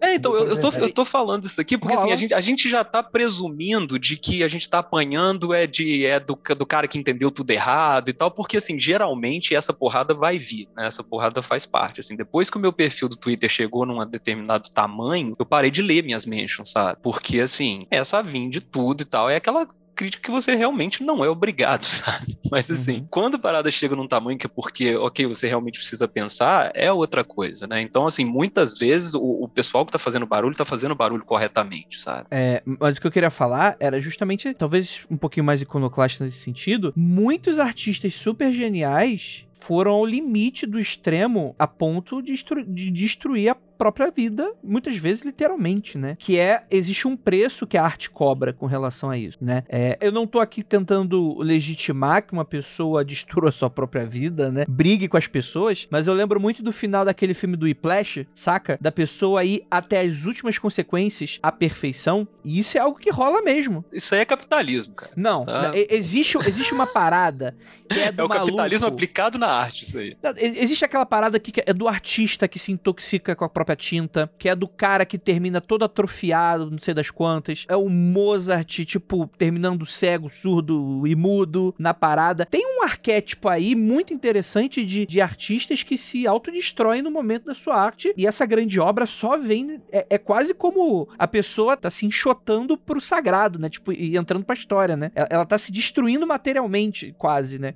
Mas Tipo, o Andrei, isso aí que você tá Isso falando daí é, o que É acon- cair é o no abismo, não é não, gente? Então, isso que eu ia falar, é o que acontece com os magos, cara. Você vai ver no fim de vida, os magos também tudo sucumbiram, sacou? É mais uma coisa pra mostrar como essas, como essas duas coisas são a mesma, sacou? É, você tem que ter uma, um, a- né, aquele banimento da gargalhada, sacou? Você não pode se levar tão a sério, você tem que manter uma distância segura de certas coisas quando você mexe com esses assuntos, porque senão você vai, sabe? É muito fácil te levar, né? Eu acho assim que se eu fosse ah, num psiquiatra, numa coisa, eu ia sair lá cheio de ritalina na cabeça, cara. Tipo, eu, eu tenho um grau de TDAH enorme pra esses padrões, assim, mas é justamente isso que me faz criar, sacou? Porque eu fico no mundo da luta o tempo inteiro e eu puxo umas coisas de lá, sacou? Mas assim, eu contrabalancei isso com o quê? Com muito videogame, com muita besteira, muita comédia, sacou? Com ficar puto com política, essas paradas assim, porque se eu, eh, se eu não tivesse essa âncora na realidade, que é esse monte de besteira que eu adoro, que, que são besteiras sagradas de uma certa maneira também, justamente por causa disso, eu ia embora, cara, sacou? Um pouco de salada, um pouco de droga. Equilíbrio é tudo. Eu queria falar alguma coisa sobre esse rolê do, do erro, né? Tava vendo até uma fala disso de uma, de uma autora portuguesa, não lembro o nome dela agora, mas posso botar no post. Dela falando quanto o erro, errar é importante, quanto ser apontado, né, pelo seu erro é importante como ferramenta de, de autorreflexão mesmo da sua arte, do que você tá produzindo, né? Você saber fazer uso disso, assim, desse Claro. apontamento e refletir, repensar, traçar novas diretrizes de repente, né? E são coisas que só vão vir a partir daí, né? Ele tem o seu papel, assim, também é importante. Perfeito, perfeito. Você quer comentar alguma coisa, Kelly? Ver que você tá quietinho aí. Cara, eu acho uma coisa legal do erro importante também. Realmente vai acontecer assim. E tem a gente que normalmente xinga a academia aqui, mas eu vou trazer um elogio pra academia agora. Que é te preparar pra isso, né? Porque você vai ser escrutinado. Você vai, vão olhar pro teu parado e vão falar, tá uma merda. Você tem que saber defender ou, ou saber o que que é. E você tem que estar disposto a entender que um dia talvez a sua, sua tese, sua proposta também não esteja correta ou seja queimada o filme e é isso Você aí. tem que desapegar, né? E é Você isso aí, desapegar. cara. Eu, eu lembro muito no Noam Chomsky, assim, o Chomsky é um cara que eu gosto muito. É, ainda tá, tava ok até esses dias, né? Eu já não sei mais. Depois do rolê da Ucrânia também, eu já não sei mais como é que ele tá, não vi mais. Então até o 2018, né? Até o, Chomsky era alguém que eu gostava muito até 2018. Não sei o que aconteceu de lá pra cá. Então vamos parar por aí. Mas o Chomsky, ele tinha aquela linguista tal, ele tinha uma pirada, uma parada muito louca lá de propor que o ser humano vai sempre falar através de sílaba e escambau. E era uma tese assim todo mundo adorava. Aí descobriram uma tribo específica de aborígene, pá, uma galera, povo tradicional de tal lugar, e os caras falam pro assovio estalo. Aí acabou.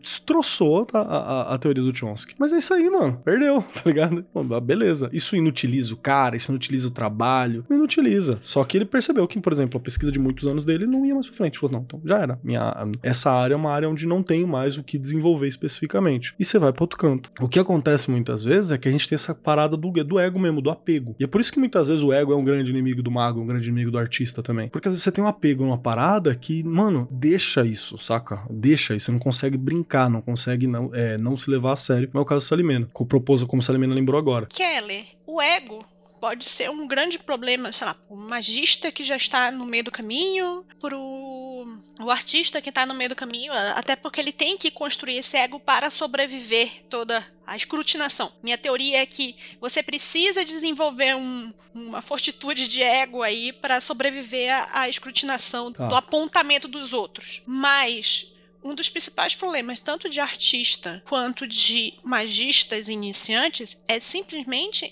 esse ego não está desenvolvido. Você está sempre se duvidando. Você tem aquele síndrome do impostor. A tua magia não funciona porque você está se auto-sabotando. Sim, sim, A sim. tua arte não vai pra frente porque você tá se auto-sabotando. Ai, eu não sei desenhar, sei lá, uma coisa escrota, sei lá, tipo, pé. Não sei desenhar pé, eu nunca vou ser um artista, então não vou tentar desenhar pé. Ó, fulano faz uns pés maravilhosos, gregos. Eu sou um bosta, entendeu? Isso, e, de novo, aquele negócio do- da salada e, e do- um pouco de salada, um pouco de, de droga. Mas eu acho que na hora que, quando você tá começando, o teu problema não é você ter um puta ego. O teu problema é justamente é você não saber se segurar nesse ego, de você não desenvolver esse ego, de não ter o lado bom do ego. O que, que você não se recomenda? entender, né? Porque eu acho que são dois lados de uma mesma moeda, assim. Tem tanto essa pessoa insegura, né, com a síndrome de, de impostor, e tem a pessoa, ai meu Deus, acho que criei o Covid, sabe? tipo, te- tem que ter essa, essa, essa dosagem, sacou? É por isso que você tem que se conhecer, né?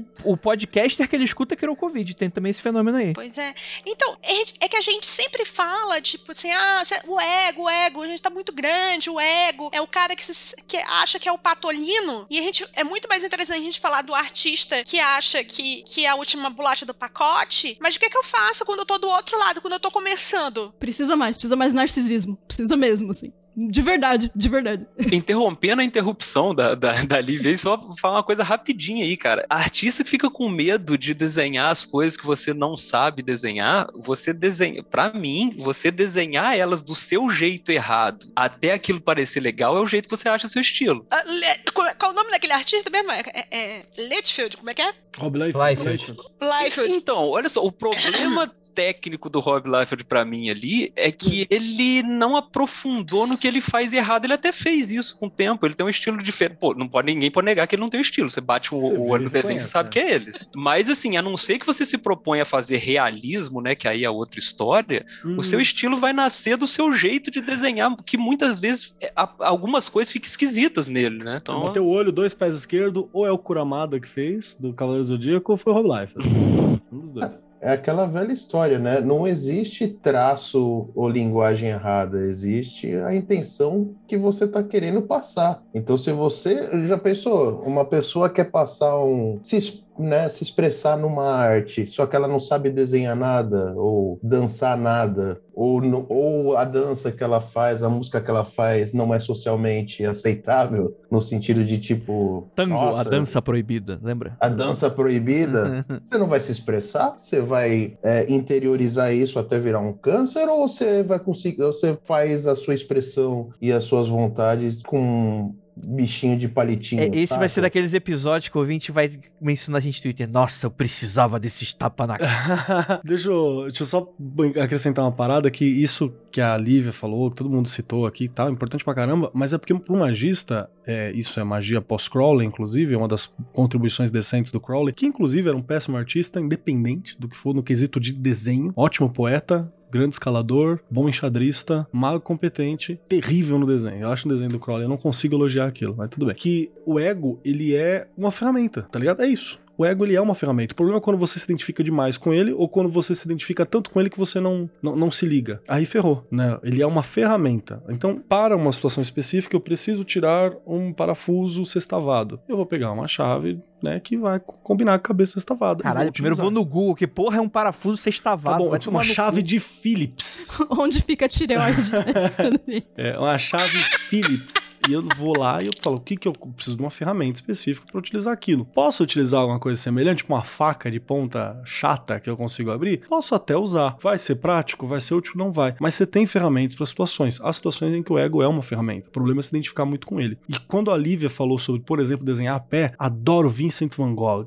Grande artista. Indiscutível. Acha um quadro de pé dele. Segunda questão. Você acha sketch de pé dele e é estranhinho. Podem procurar sketch do pé do Van Gogh. É, é quando ele faz um sketch de pé, assim. É estranhinho, assim. E é legal que o Van Gogh pode entrar muito no que a gente estava falando até agora de, de tipo da sociedade e da pessoa, da- do grupo aceitar a tua arte ou não, né? Porque Tá. ele é, ele é arte Tá. agora. Porque a- Agora, na época. na época cortou a orelha, foi um desgraçado, morreu na sarjeta louco. Agora a gente olha, nossa, que, que belíssimas pinceladas. Não, tem, tem o bagulho 3D lá, né? Que você entra dentro da obra do cara pra tirar foto pro Instagram lá, cara. Fica no no ar-condicionado lá. É, alguém vai negar que o cara era genial, né? Por causa Jamais, disso, né? jamais. A, a época dele inteira, né? É. Todo mundo negou, né, na época dele. Todo mundo, até o. Então, assim, é, é aquela parada, cara. Existe, existe arte, existe entretenimento, existe mercado, né?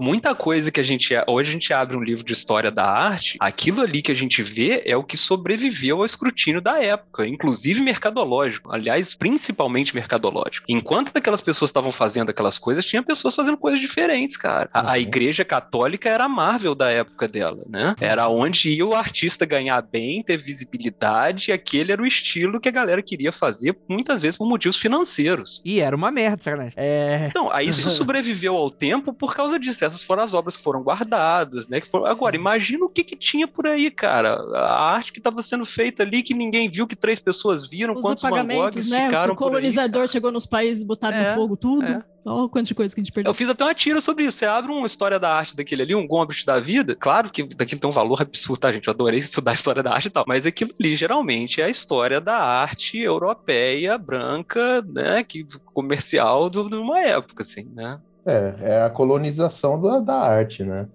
Que também tem a ver com o processo mágico que a gente tá falando, né? Que várias práticas mágicas de, de outros povos você fala, ah, não sei se é magia, não sei se é isso, não sei se é aquilo, né? Ou você quer consumir como consumo mesmo. Você vai para aquilo para uma forma de consumo, é uma experiência de consumo, não é uma não é uma um- fonte de estudo, não é uma fonte de respeito, não é algo que você se importa. Ele é um produto de consumo. A Lívia tá fazendo uma cara, ela deve ter visto os desenhos de pé do Van Gogh, por isso que ela tá... Eu tô pensando, gente. É, é aquele, é exatamente aquele momento que eu descrevi para o Andrei, que, tipo, termina o filme e você fica sentado pensando assim, né? Você começa a olhar desfocadamente para o horizonte você pensa assim, peraí, eu tenho que digerir isso. Então, essas caras malucas que eu faço, que normalmente só os, vocês e os patrões veem, é quando eu tô tentando digerir, entendeu? A sorte de todo mundo é que quando a gente fez a- o episódio sobre os pés, não estavam hum, filmando ainda. Porque o episódio dos pés eu fiquei o tempo todo com essa cara de louca tentando digerir a informação.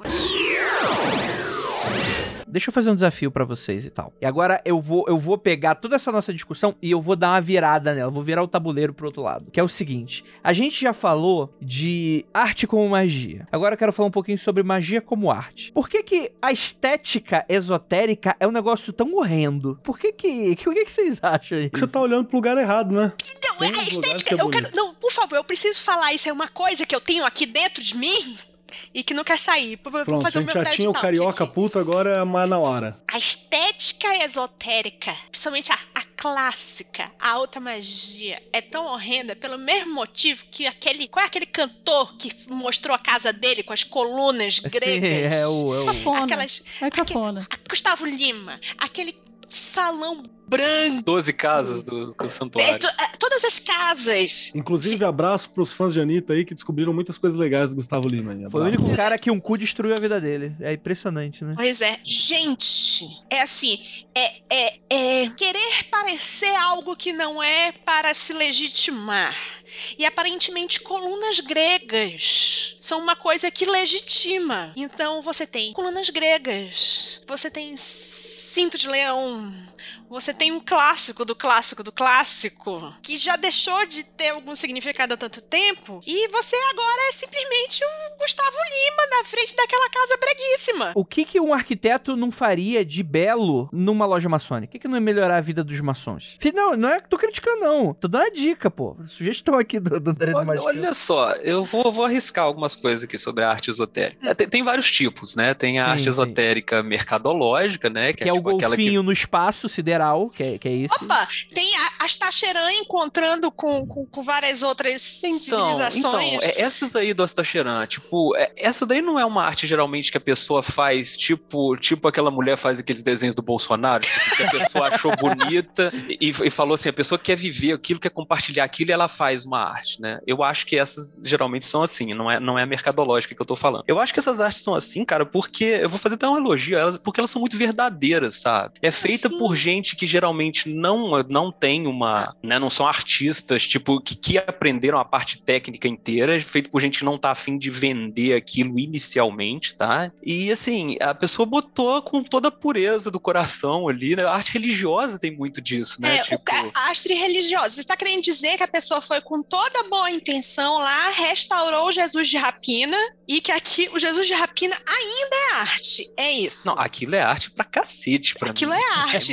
muito o, o arte. pior é que eu concordo. Não, eu acho aquilo, uma assim, tristeza, mas. E é uma arte muito mais relevante que qualquer arte sacra do nosso tempo, cara. Porque aquilo ali é uma, aquilo ali é o zeitgeist puro da- da- do início da internet, né? Do meme. Não, eu tô falando muito sério, tá, gente? Inclusive, assim, a- aquela arte que eu tô falando do Bolsonaro aqui, da artista bolsonarista, É, a arte. aquilo é o zeitgeist brasileiro, cara. Como Não é- tem ninguém que botou aquilo no papel igual ela, não, sabe? Como Na- é na que é que o pessoal do a Regrete e chama? mal, né? Aquilo é, é a arte heróica, né? É, eu não, não sei, É, cara, acho que a não arte sei. heróica. Que eu acho que eu não sei e eu, e eu acho que eu tenho orgulho de não saber também do que, que ele tá falando. Porque aí a gente entra num. Posto depois A você. gente entra no conceito da construção da beleza, do aceitável, mediante a sociedade e a cultura que se habita, né? E que se, que se foi criada e tudo mais, as raízes, que é uma coisa que eu gosto muito, principalmente no Humberto Eco, foi é a história da beleza e tudo mais, que é o que é, né?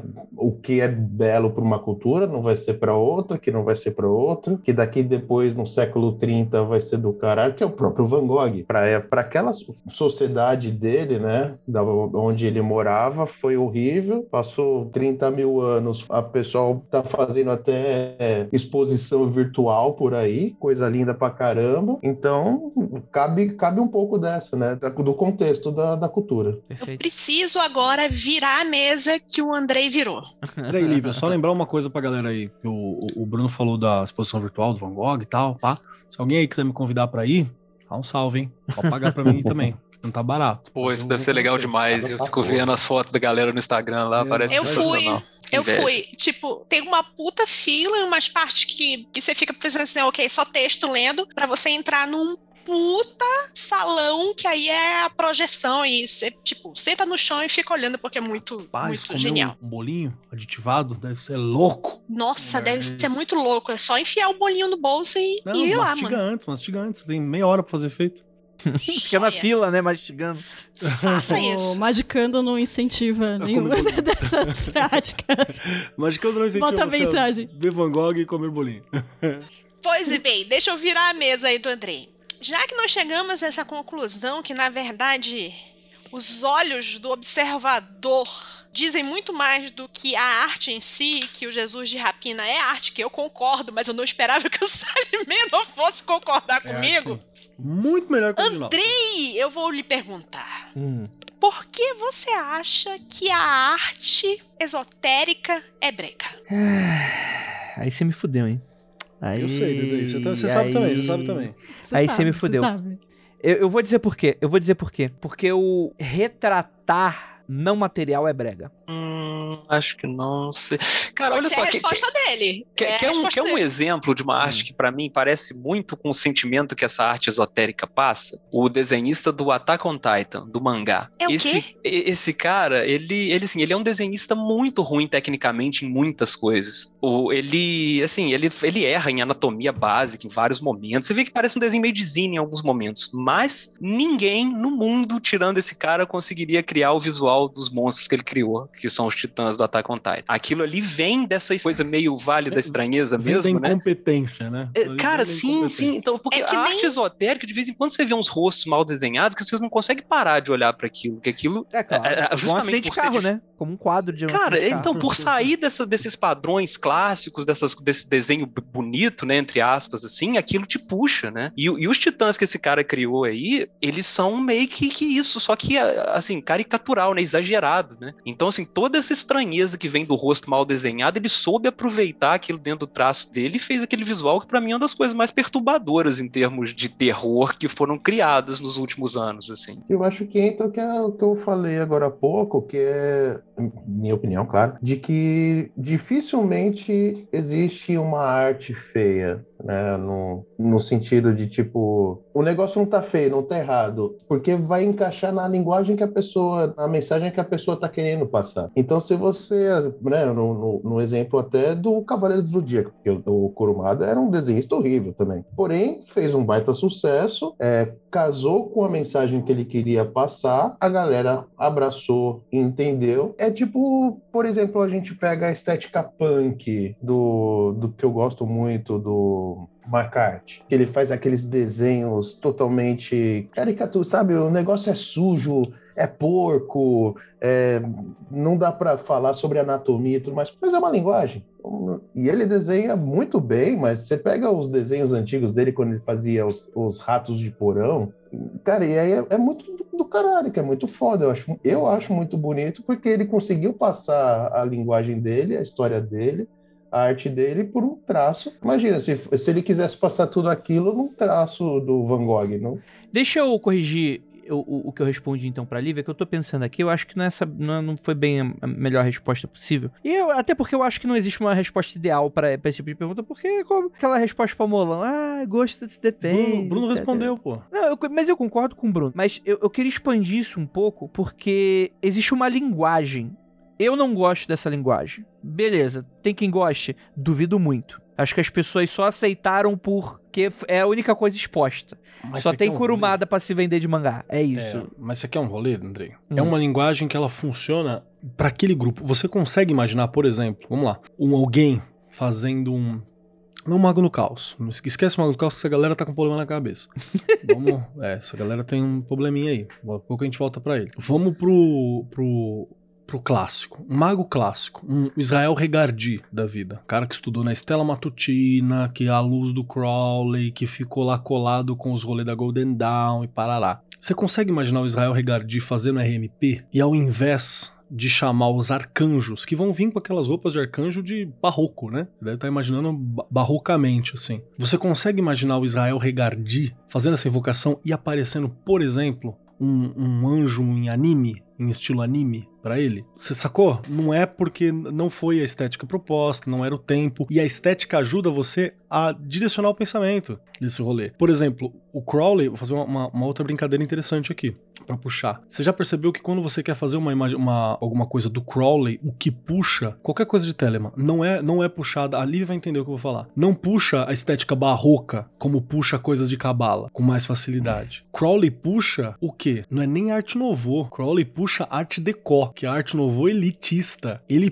puxa isso, porque era o que ele tinha, é aquilo que, que inspirava. Assim como você não consegue imaginar o Spare, você vai fazer uma arte do Spare, ele tem uma arte caricatural e carregada. Ele tem muita Orgânica, informação né? orgânica ali colocado. Eu consigo imaginar uma, uma catedral em ode ao Spare que seja puxada pro Gaudí, mas eu não consigo pensar uma parecida com a Sé. E eu não tô falando que tem regra nisso, tá ligado? Eu tô dizendo que você tem uma estética que ela ajuda você a construir um mod de, de estar, tá ligado? Um, um jeito de estar que pode ou não facilitar um processo Pô, mágico específico. Mas aí, mas aí tem uma questão aí que, por exemplo, as artes do Bru são muito legais. Que retratam um bando e tal. E é diferente. Então eu me pergunto. E, e aí essa questão do tipo, ah, pô, Andrei tá sendo babaca porque só gosto de outra pessoa, a pessoa pode gostar e tal. Respondendo a isso. Sim, eu estou sendo. Foda-se você, sua opinião. Mas a questão é, não tem uma questão mercadológica nessa linguagem? No sentido de, pra algo ser esotérico, precisa parecer esotérico e por Aí- isso aí- puxar essa, essa arte brega? Aí você Aí tem é só. Aí é marketing. Com certeza. Aí é marketing, aí é outra coisa. Mas você tem o Bruno aqui presente pra levantar uma parada. Quando ele faz, por exemplo, a, a representação da Umbanda que ele tá colocando, você tá fazendo essa, essa representação num tom litúrgico pra dentro do esquema da Umbanda, pra ser utilizado sempre em terreiro, ou ele é uma aproximação, ou ele é pra galera ter uma noção, ou ele é uma porta. Qual que é a tua, a tua ideia quando você propõe isso? Eu acredito que nada deve tem que ter um motivo só, sempre Sim, tem vários claro. motivos, mas respondendo certinho, eu tenho artes e artes. Como eu quero atingir o público que é leitor de quadrinho, que, que precisa conhecer, que eu quero essa, essa minha vontade, minha intenção de que fazer o público de quadrinho conhecer mais da da Umbanda, do Catimbó e das nossas, da nossa cultura popular, eu preciso também começar a desenhar um pouco mais, até mais caricatura, mais, mais gibi. Tem algumas imagens que eu fiz que eu falei, não, eu quero homenagear a minha entidade. Então vai ser eu para mim, mim para ela e é nós. E aí vai ser um traço que sair, que eu senti e tudo mais né? Que é isso que a gente vem falando. Claro, vai ter o interpretante, vai ter a pessoa que vai lá olhar, né, e, e sentir um monte de coisa. Nossa, cara, o quanto que eu já recebi, acho que o Salimena pode até falar isso, e pessoas artistas, no, seja de dança, de escritura, mas acho que de, no, no visual é um pouco mais fácil, porque gente, nós, como humanos, somos mais visuais hoje em dia. De que você fez uma coisa, a pessoa chegou, nossa, cara, esse negócio que você fez, essa borboleta amarela aqui, nossa, é muito linda porque remete a Yansan e tudo mais. Você fala, mas aí você, nossa, muito obrigado, muito obrigado. E dentro de você, cara, eu fiz uma flor.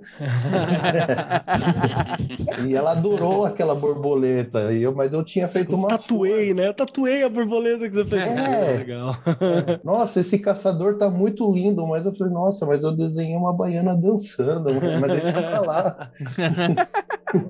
Ah, Mas assim, tem, tem os casos que são, que são muito específicos, né? Que é alguém que deu uma viajada assim e tal. Mas em geral eu acho muito massa isso, assim, tipo, porque tava ali de alguma maneira, né, cara? Sim. Aquela pessoa achou aquilo ali, então entre eu e ela, entre o que eu fiz e ela percebeu, aquilo ali nasceu, sabe? Então eu, eu acho isso legal, assim, tipo, quando, quando eu, eu, eu acerto numa coisa muito sem querer, assim, e, tipo assim, no meu caso, né, cara, que infelizmente, ainda mais por causa de pandemia, né, eu não, tô fazendo os quadrinhos que eu quero fazer, né, que é, que é a minha série de, de quadrinhos mais sérios e tal. Então eu tô fazendo muita tira, então geralmente as coisas ah, são humorísticas, assim, né, então eu, res- eu recebo umas coisas assim, caraca, esse tipo de, tipo, às vezes tem uma tira que, sei lá, um monte de gente diferente fala que tem um tio exatamente igual a pessoa que eu desenhei, umas coisas assim, sabe? Que não são coisas profundas e tal, mas aí, tipo assim, eu faço uma coisa que tá na cabeça e sem querer eu acertei na, na identificação de uma galera, sabe? É mais umas coisas nesse, nesse sentido, assim, que rola comigo. Ma- Mas só pra dar uma fechada no rolê também que eu tava falando com o Andrei, e vamos lembrar também que a Golden Dawn, hoje pra gente, ela é, né, sem gracinha, você fala, nossa, que, que atrasado, uma arte, não sei o que, tem uns rolês que às vezes mete essa. Mas eles eram total avant-garde, né, do período, assim, era, era vanguardista ao nível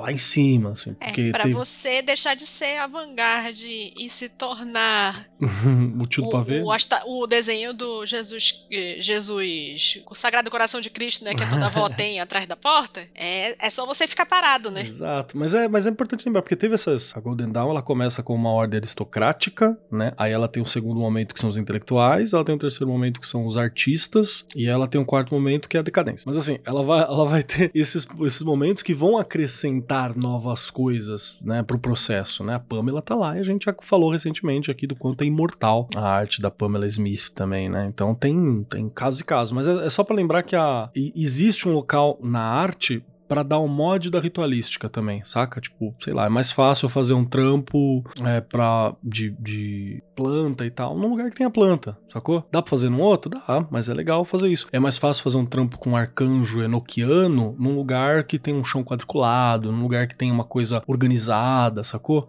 É mais fácil fazer um trampo caótico de magia do caos, sei lá, num pub, né? Você vai ter facilidades, assim, do, do, de como a estética pode te ajudar a lidar com aquilo que você vai trabalhar. E tem uma coisa legal que é um levante que já vem acontecendo até alguns anos de uns artistas que, que eu conheci com esse tempo do, do Pontos Ilustrados, que eles não daria para chamar o que a gente chama de magia no conceito colonial europeia, né? Mas está tendo muito um levante de mudar a representação, seja dos orixás, seja da, dos deuses, dos Yanderus, aqui do, dos indígenas e até talvez do catolicismo popular, mas mais do, das entidades afro-ameríndias também começar a desenhar ou dançar ou, ou escrever sem tanto a visão, como posso dizer, sem a visão europeia Racista mesmo, né? É, racista. Então, tipo, por que que uma Iemanjá, né, que seria um exemplo mais fácil assim, que hoje em dia é aquela esbelta branca com a cintura fininha, se ela é a representação da mãe, dos orixás e tudo mais, da vida, do rio, então muitos artistas estão começando a fazer ela gorda, é, com grandes mamas para simbolizar melhor o, o- a amamentação, é, tá mostrando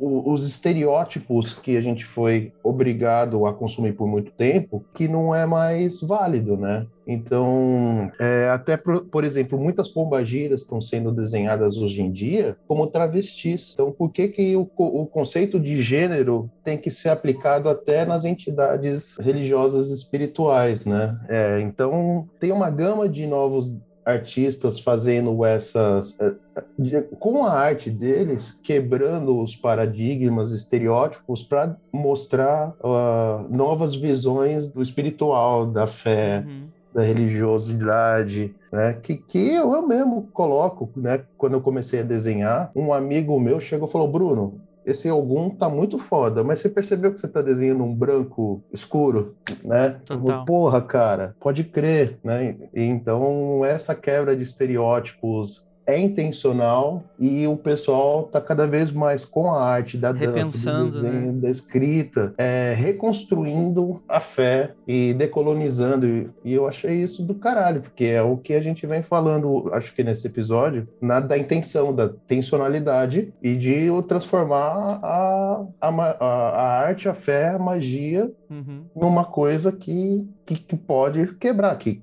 e, e que é só ver comentários dos posts dessa, dessa galera, dos meus amigos, que aí tem um monte de gente, ah, Ogum não é desse jeito, Exu Total. não é desse jeito, você tá desmerecendo, nananã. e entra em todo um debate super válido e que vale a pena dar uma olhada aí, porque é aquilo, a arte serve para causar, né? É. Exu não é desse jeito, né? Esse europeu loiro. Eu, eu- eu já vi. Não eu, eu- não, eu já vi, inclusive, o contrário, assim, né? As pessoas, os artistas que estão fazendo esse resgate, né, da retratação de, de divindades, assim, de acordo com a perspectiva daquele povo, e não com a perspectiva eurocêntrica, a galera pega mal, fala que tá feio. Ah, mas o meu orixá não é feio desse jeito, mas não é feio. Você que tá com uma visão viciada e eurocentrada do Sim. que é belo e do que não é, né? Essa desconstrução do eurocentrismo, eu acho que tá muito no zeitgeist da época, da desconstrução dos corpos, né? Como do mesmo jeito que nós estamos com desconstrução de gênero, desconstrução de sexualidade, desconstrução dos corpos, né, da beleza do que é considerado o ideal. Nós estamos no, no meio de uma desconstrução do que é considerado ideal de, de você sair de um, uma, eu queria falar monocultura, mas é quase isso mesmo, né? Cultura do que é ideal para você ter um, uhum. Uma situação muito mais poli, de que você entender que tem, tem opções, tem visões, tem realidades, tem túneis de realidade diferente, inclusive quando se trata de corpos, de uhum. deidades, de sentimentos nesse Total. caso. É, e, e, aí é o ponto de que a arte pode ser usada para reforçar questões problemáticas, né? A linguagem e o símbolo vai reforçar a parada também, né? Então é por isso que é importante sempre estar tá sendo discutido e por que, que o artista não necessariamente está sempre certo. Porque isso que o Bruno tá falando, por exemplo, é, cara, a melhor forma de você explicar racismo estrutural. Você vai reproduzir o que é belo. E o que, que é belo para você vai sair ali, aí de repente você se. Cara, por que, que será que eu tô fazendo só o homem branco aqui? E isso é algo que todo mundo aqui da nossa geração vai passar, bicho. É algo que eu tenho que passar como escritor. Por que, que todos os personagens do meu livro eu imagino como branco? Por que, que todo personagem que não é branco, eu tenho que descrever ele visualmente como um não branco? E eu parto do pressuposto que é se é um personagem que eu não descrevo a aparência física dele, ele é um branco. Então isso é algo que, cara, não é para ser uma discussão confortável. Não é para fazer o seu trabalho mais fácil. É para fazer o seu trabalho melhor. E seu melhor não necessariamente é o mais fácil, né? É, e outra coisa, a gente tá a, a arte está sempre em disputa, né? Mas esse momento que a gente está vivendo agora, a arte está especialmente em disputa junto com todo o resto, né? Essa coisa que a gente ouve para todo canto, que é a guerra de narrativas, né? Então, por, por isso que está aparecendo esses posts toda hora, como o Keller falou aí, né? A galera, tipo, valorizando a arte renascentista, né? Tipo, ah, esse é o belo. Todo dia tem discussão pelo, em cima do Abaporu no Twitter, né? Tipo, porque essa galera tá querendo pegar isso, né, cara? Tipo, pô, a gente teve ministro aí vestido de. Ministro não, né? secretário de cultura vestido de nazista, botando o Wagner tocando no fundo e tal. Então, assim, tá tendo uma disputa ferrenha sobre o que que é, o que que a arte deve ser ou não, né? E, e quem produz arte, quem consome arte, tá no, no meio dessa guerra, né, cara? Então, assim, é, é o momento de ter essas discussões mesmo, vai ter, e, e eu acho que quem tá inserido Sim. nesse meio tem que lutar essa batalha aí, né, cara? Não tem, tem como. Né? Ou, ou, é lutar ou então entregar de bandeja, sabe? Eu acho curioso que a gente falou dessas pessoas agora, né, e políticos, e a galera de discurso reacionário quando fala da arte. Até museu, né? Que eles falam, ah, museu é uma coisa inútil, arte, arte não serve para nada. Sendo que, mano, a essência da arte é não servir para nada. Não é utilitarista. Ela é desnecessária, ela tem que ser desnecessária. Ela é necessária porque ela é desnecessária, sacou? Tipo. perfeito, perfeito. É, não à toa os nazistas tinham muito daquele conceito de arte degenerada, né? E eu não tô falando que todo mundo que tem um discurso parecido é nazista, mas tá mais próximo do que a gente. Bom que é aquela... o discurso, né? Se você é, tem um discurso parecido, não quer dizer que você é nazista, mas todo nazista vai ter esse discurso parecido. Tá Exatamente. Tá que é o... Voltando ao jazz lá, né? Aquela, aquela coisa do free jazz, que é um negócio que abandona tudo, né? Todas as estruturas musicais, abandona o tom, abandona o ritmo, abandona e vira aquela coisa que parece uma barulheira quando você tá ouvindo de início. Os nazistas chamavam aqui, aliás, um jazz bem mais tranquilo que esse. Na época tava saindo do swing e tal. Os nazistas chamavam isso de arte degenerada. Eles odiavam uhum. jazz e chamavam isso de tortura. Aí é, o Thelonious Monk. Né? Total, total. E aí o Thelonious Monk fez uma capa que ele tá tocando piano com um fuzil no, no, no, ombro e tem um nazista amarrado do lado e ele tá torturando o cara tocando piano. é, então você é vê, por exemplo, aquele discurso de que funk não é música. É, é o nome desse álbum? Não é, é, é, é, o ele belo. Underground do Thelonious Monk. Obrigado. Aquelas comparações da estátua grega, né, que tipo, provavelmente foi esculpida por uma chinesa e a pessoa só não sabe disso, sendo colocada em contrapartida legal, né? com uma, uma sei lá, um Pollock, sei lá, qualquer, arte que a pessoa ache que é, não tem o ideal do belo, essa coisa. Ideal do belo vai tomar no cu, bicho. Belo, belo é minha caceta, enfim. Mel, desculpa. tua boca tem mel. Que melhor. Pô, mas sim, essa coisa de falar que não é arte, que é só barulho, não sei o que, assim, você não tô chamando de nazista, tá fazendo isso, mas você soa como eles estavam soando na época. Então, assim, se você pensa uma coisa parecida com essa, cara, para e pensa duas vezes, assim, fala, cara, a quem que esse discurso tá servindo, sacou? Tipo, a quem que isso ajuda, sabe? Porque, assim, aos artistas não é, pode ter certeza, sabe?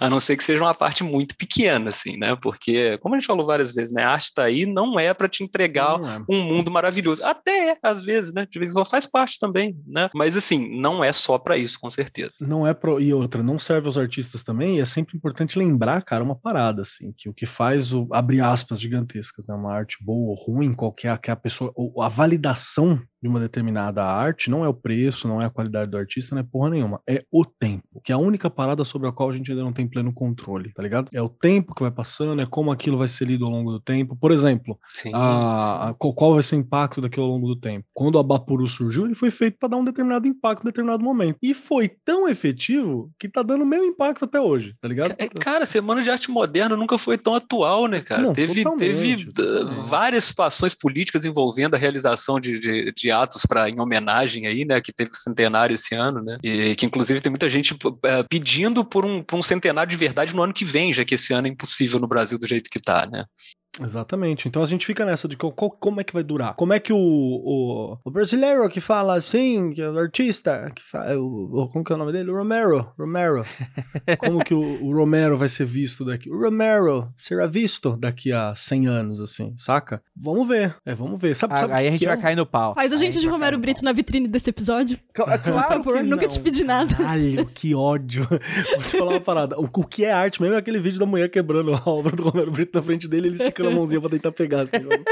Aquilo é lindo, aquilo é poesia Aquilo é em forma de um vídeo de internet. Só que, devo lembrar, Romero Brito é arte. Você não consegue olhar pra aquilo e não sentir alguma coisa. Seja Uma, uma fúria feliz, tá ligado? Discordo, discordo. arte. Romero Arte Brito é decoração. caralho. Arte pra. Não, é arte, cara. Eu olho pra aquilo, ele me causa sentimento aqui. Eu não tô nem olhando, eu tô imaginando. Tô Não, ficando é, é, é Zeitgeist também. Ele é, ele, é uma, ele é uma manifestação do espírito da época dele. É, lembra que existe o kit, né, cara? O kit é, é exatamente É, isso, né? É a arte que é banal, né? A arte que muitas vezes é vista como não sendo arte, que é arte também, né? Não, é maravilhoso. Então é, é importante levantar essas, essas questões também, assim, né? Gente, papo tá muito bom. De- deixa eu dar duas dicas pra galera. Primeira dica que eu quero dar pra vocês é que assim, mano, se você não é um artista, não se considera um artista, não pinta, não desenha, não faz nada, olha pra uma obra de arte e não entende, não desista tão rápido, tá ligado? Dá uma segunda olhada, erra, faz uma, uma inferência que foda-se, tá ligado? Faz uma, tipo, galera do vinho. A galera do vinho, quando pega, toma um gole de vinho assim, fala, "Hum, estou sentindo notas amadeiradas de cogumelos da Austrália. Desracionaliza, sentindo. né? Não precisa racionalizar muito. Joga, joga, só, só solta, assim, é importante, tá ligado? Para, fica em silêncio, reflita. Qual o sentimento que tá me despertando? Por, por que, o cara usou esse verde? Tá ligado? Por, por que, que tá escuro? Por que, que tá claro? Saca? É, Me, lembra algum sentimento? Não, lembra, não, mistura disso, daquilo, papapá, o que que tá acontecendo? Ah, é, é, é disgusting, como que é o nome disso? É nojentinho? Não, é... é- No- nojinho, né? que No, É. no filme da Disney, pode da colocar, Pixar. Exato, pode colocar, não tem problema, você fala isso. Essa E é a Keller, dica 1. dá pra fazer essa análise de arte, você não precisa ir ver lá o Van Gogh, não. Vai fazer isso no Não. One Piece. Exato, perfeito, maravilhoso. One Piece é muito bom, inclusive.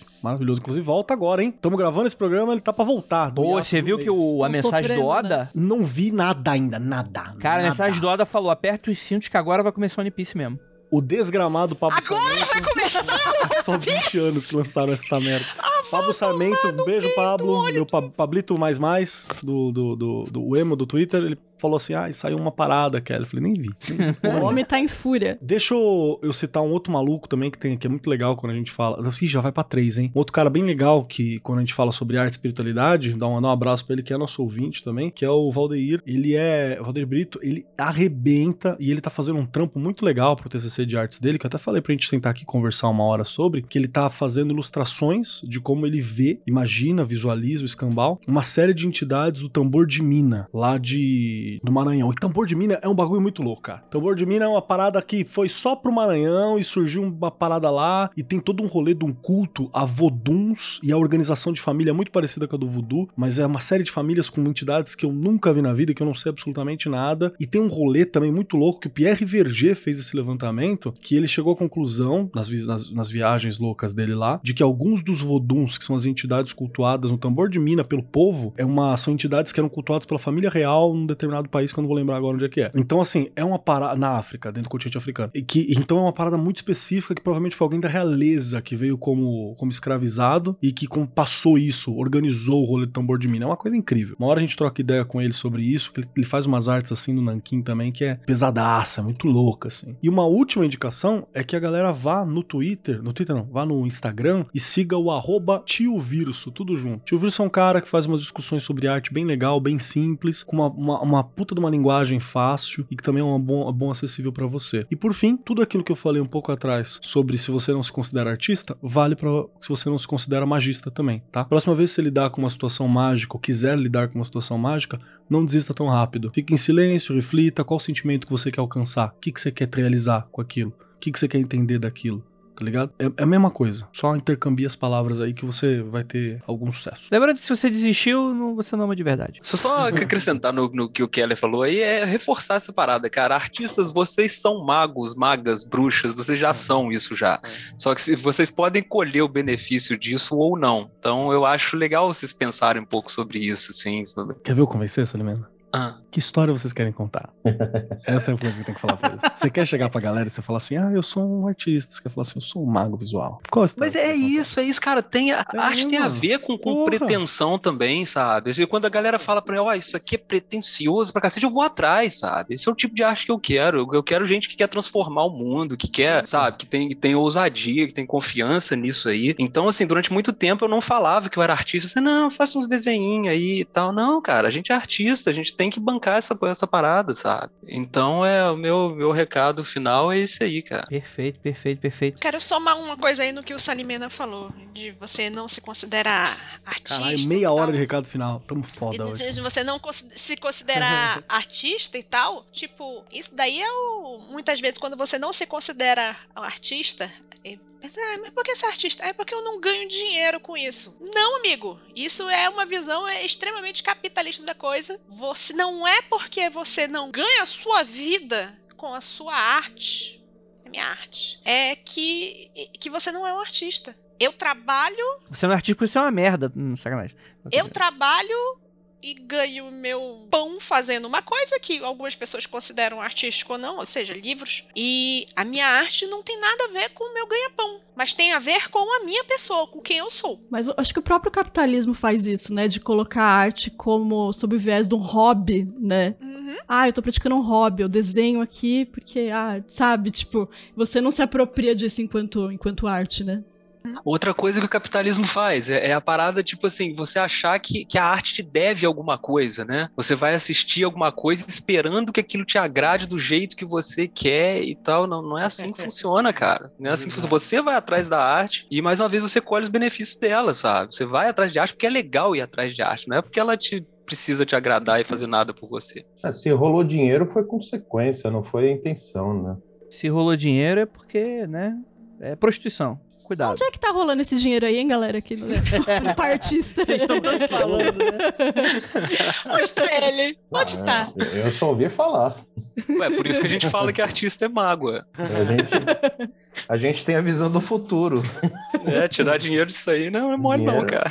Dinheiro é coisa futura. É, perfeito. Vai, só para complementar o que, o que o Keller falou, e é o que eu, o que eu cada vez estou tentando mais fazer com pontos ilustrados é colocar essas coisas que hoje em dia é Brasil, mas que já é, foi uma mistura de tanta coisa, de tanta dor e tudo mais, que é tão bonito, cara, e, e tem e a gente conhece tão pouco, e que é o que ele falou, cara, não, não, não desiste da arte, não. Eu até complemento. Talvez a arte que você não esteja gostando é o que estão te impondo. Vai ver outras artes, vai ver outras músicas, Perfeito. vai ver outros, outras coisas que, às vezes, né, tô aqui um exemplo, você pode não estar tá gostando da estátua grega, que aquele pessoal fala que é renascentista e tudo mais, aquele sambão gostoso, aquele batuque, aquela pintura indígena que é arte também, tudo é arte, isso vai te tocar. Então corre atrás de outras coisas, talvez. Tem esse Brasilzão que é enorme, que tem tanta coisa foda, que é o que ele estava falando da casa do, da casa de Mina, do tambor de Mina. O país que você queria lembrar é o reino de Daomé Isso, da Romei. é, que hoje em dia é a região da Guiné e tudo mais, a Bomei é a capital. E, e tem coisas fantásticas lá, que eles misturaram com tudo, que tem as entidades são famílias é, reais de, de, de várias partes da África. E, cara, e tem até o maravilhoso Dom Sebastião, né? Que, que, o pessoal tá esperando, que ele se encantou num boi lá na ilha de Lençóis e o pessoal tá esperando até hoje ele vir salvar o, O seu... boi? É, Cara, é um, é um bagulho próprio, assim. Tambor de mina é um bagulho próprio muito da hora, cara. é maravilhoso. É. Sem contar que no, no quesito artístico, assim, eles estrala no norte. Ah, uma coisa, por exemplo, nesse negócio de arte que é difícil a gente consumir, é o que aconteceu agora, os bois de Parintins e aquela coisa maravilhosa que é o Bumba Meu Boi, do Caprichoso e do Garantido. Então,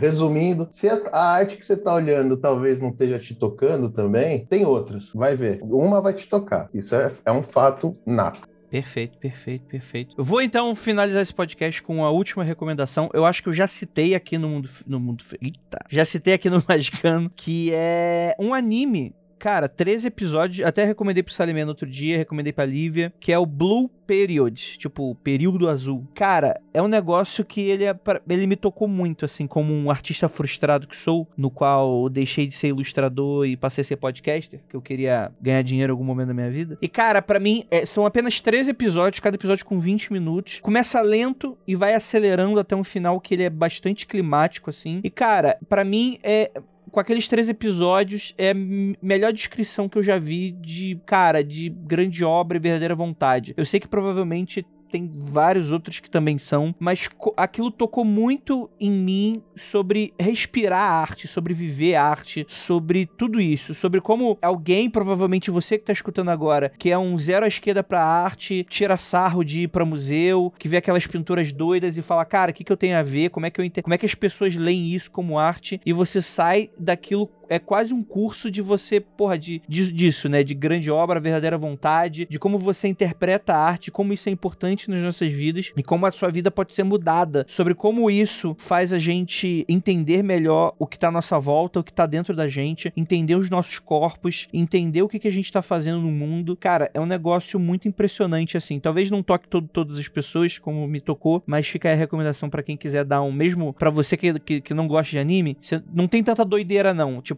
é, é mais um drama mesmo. E isso é muito legal. Então fica a recomendação aí pra você. Tá bom? Tudo no Tem post que mangá a Nandinha também, vai tá, salvar, gente? né? É, tem mangá, que inclusive mangá eu acho que é até um pouquinho melhor. Mas, mas eu, eu gostei da adaptação também. Enfim, fica aí no post. A Nanda vai colocar o trailer de tudo isso aí. Tá lá o tio É, Virso, a Nanda vai ouvir o episódio só trailer. anotando.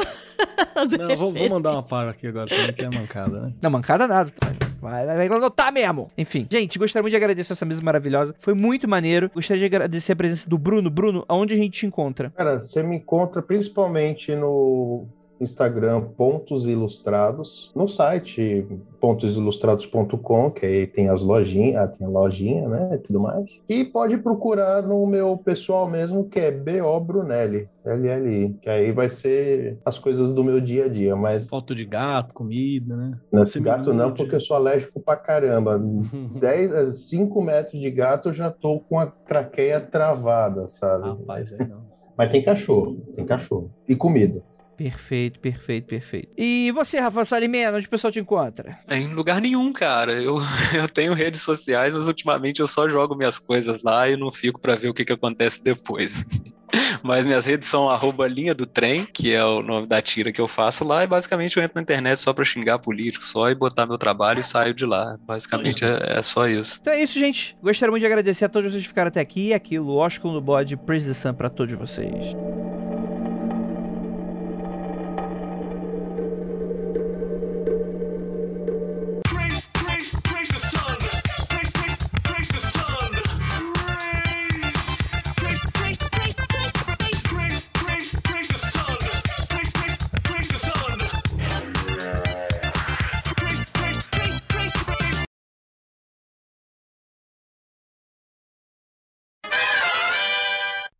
Não ficar no arte ataque, né? Ô, Andrei, sobre essas partes técnicas eu não tenho nada pra falar, cara. Eu Vou falar só das outras coisas.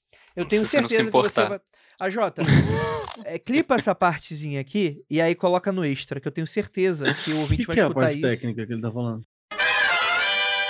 Então, respondendo pra você, sim, dá pra fazer arte com um pincel. Mas a ideia Depende com o toda- pincel de quem também. Tem pincéis que, que dá pra fazer uma arte maior do que outras. Entendi. Todo- Então a gente vai ficar aqui. Caraca, a gente já chegou nisso fálicas, né? rápido hoje, né? Escalou muito rápido, hoje né? rápido. Escalou. Daqui É, a pouco a- vai falar a- que tem que pegar no pincel com consentimento, né? Não pode ser sem consentimento. A, pande- Uhum. a pandemia fez mais mal do que bem pra alguns, né? É. Gente, papo tá muito bom. Que isso? Caralho, Excelente. bom, Caraca, eu achei assim que o tivesse em tempo real, tipo aquela coisa que de foi isso radialista, aqui? sacou? Que Subiu a isso? Foi música pra você. Bruno. Me fala que música é essa, que essa vai ser a finalização dos É a vinheta agora? Isso, gente. Quem, qual, qual é a música pra tocar? Foi sem querer, desculpa. Não, foi maravilhoso. Não, não, não, não, não. Que timing. Passa o Qual, nome qual é a música? Qual é o nome, por favor? Quero saber Pablo, agora. qual é a Na música? verdade, não, não é uma música. Apareceu aqui um vídeo pra mim de uma galinha correndo atrás de um cachorro com uma vassoura. Manda o link, manda o link que a gente vai Pode roubar mandar. esse som e esse som vai ser o som de finalização do A. Jota, é pra sair isso aqui no final, porque isso é arte. É isso aí que é arte. Isso aqui É o inesperado. É o, é o que vem e causa um sentimento na gente, que Perfeito. nesse caso foi estupefação. Po- Posso Esse deixar aqui, o... calma, calma, calma aí. Eu só queria Ah, falar sim. que isso aqui é puro dogma 54. É isso aqui. É isso, perfeito. Pode, pode é continuar, 54 o cara. mesmo nome? Não é, faço a mínima ideia. É algum dogma. tem, tem, muito, tem, 100, Não é? tem 100 dogmas aí. Eu peguei os é- é o- 54 só. É o número maior, não é? 95. Quanto? Acho que é Dogma 95. 95. É que a galera, pra, pra quem não sabe, a galera que ia filmar com o que tava ali. Nós vai fazer um filme aqui agora na O rua. Trier ter lá, que- gosta de fazer o filme das mulheres que sofrem, gosta de uma É o, mulher sofrendo. o Glauber Rocha 50 anos depois, né? Tipo, É, exatamente, feito por europeus. Olha, eu tô Provavelmente. vendo a capa do Telórios Monk aqui e. Puta que pariu, quero uma camisa com isso. Eu vou pra fazer uma ontem. versão Romero muito Brito bom. dessa capa pra você, viu? Ah, Obrigado. Quero, eu uso. É. Eu uso com amor.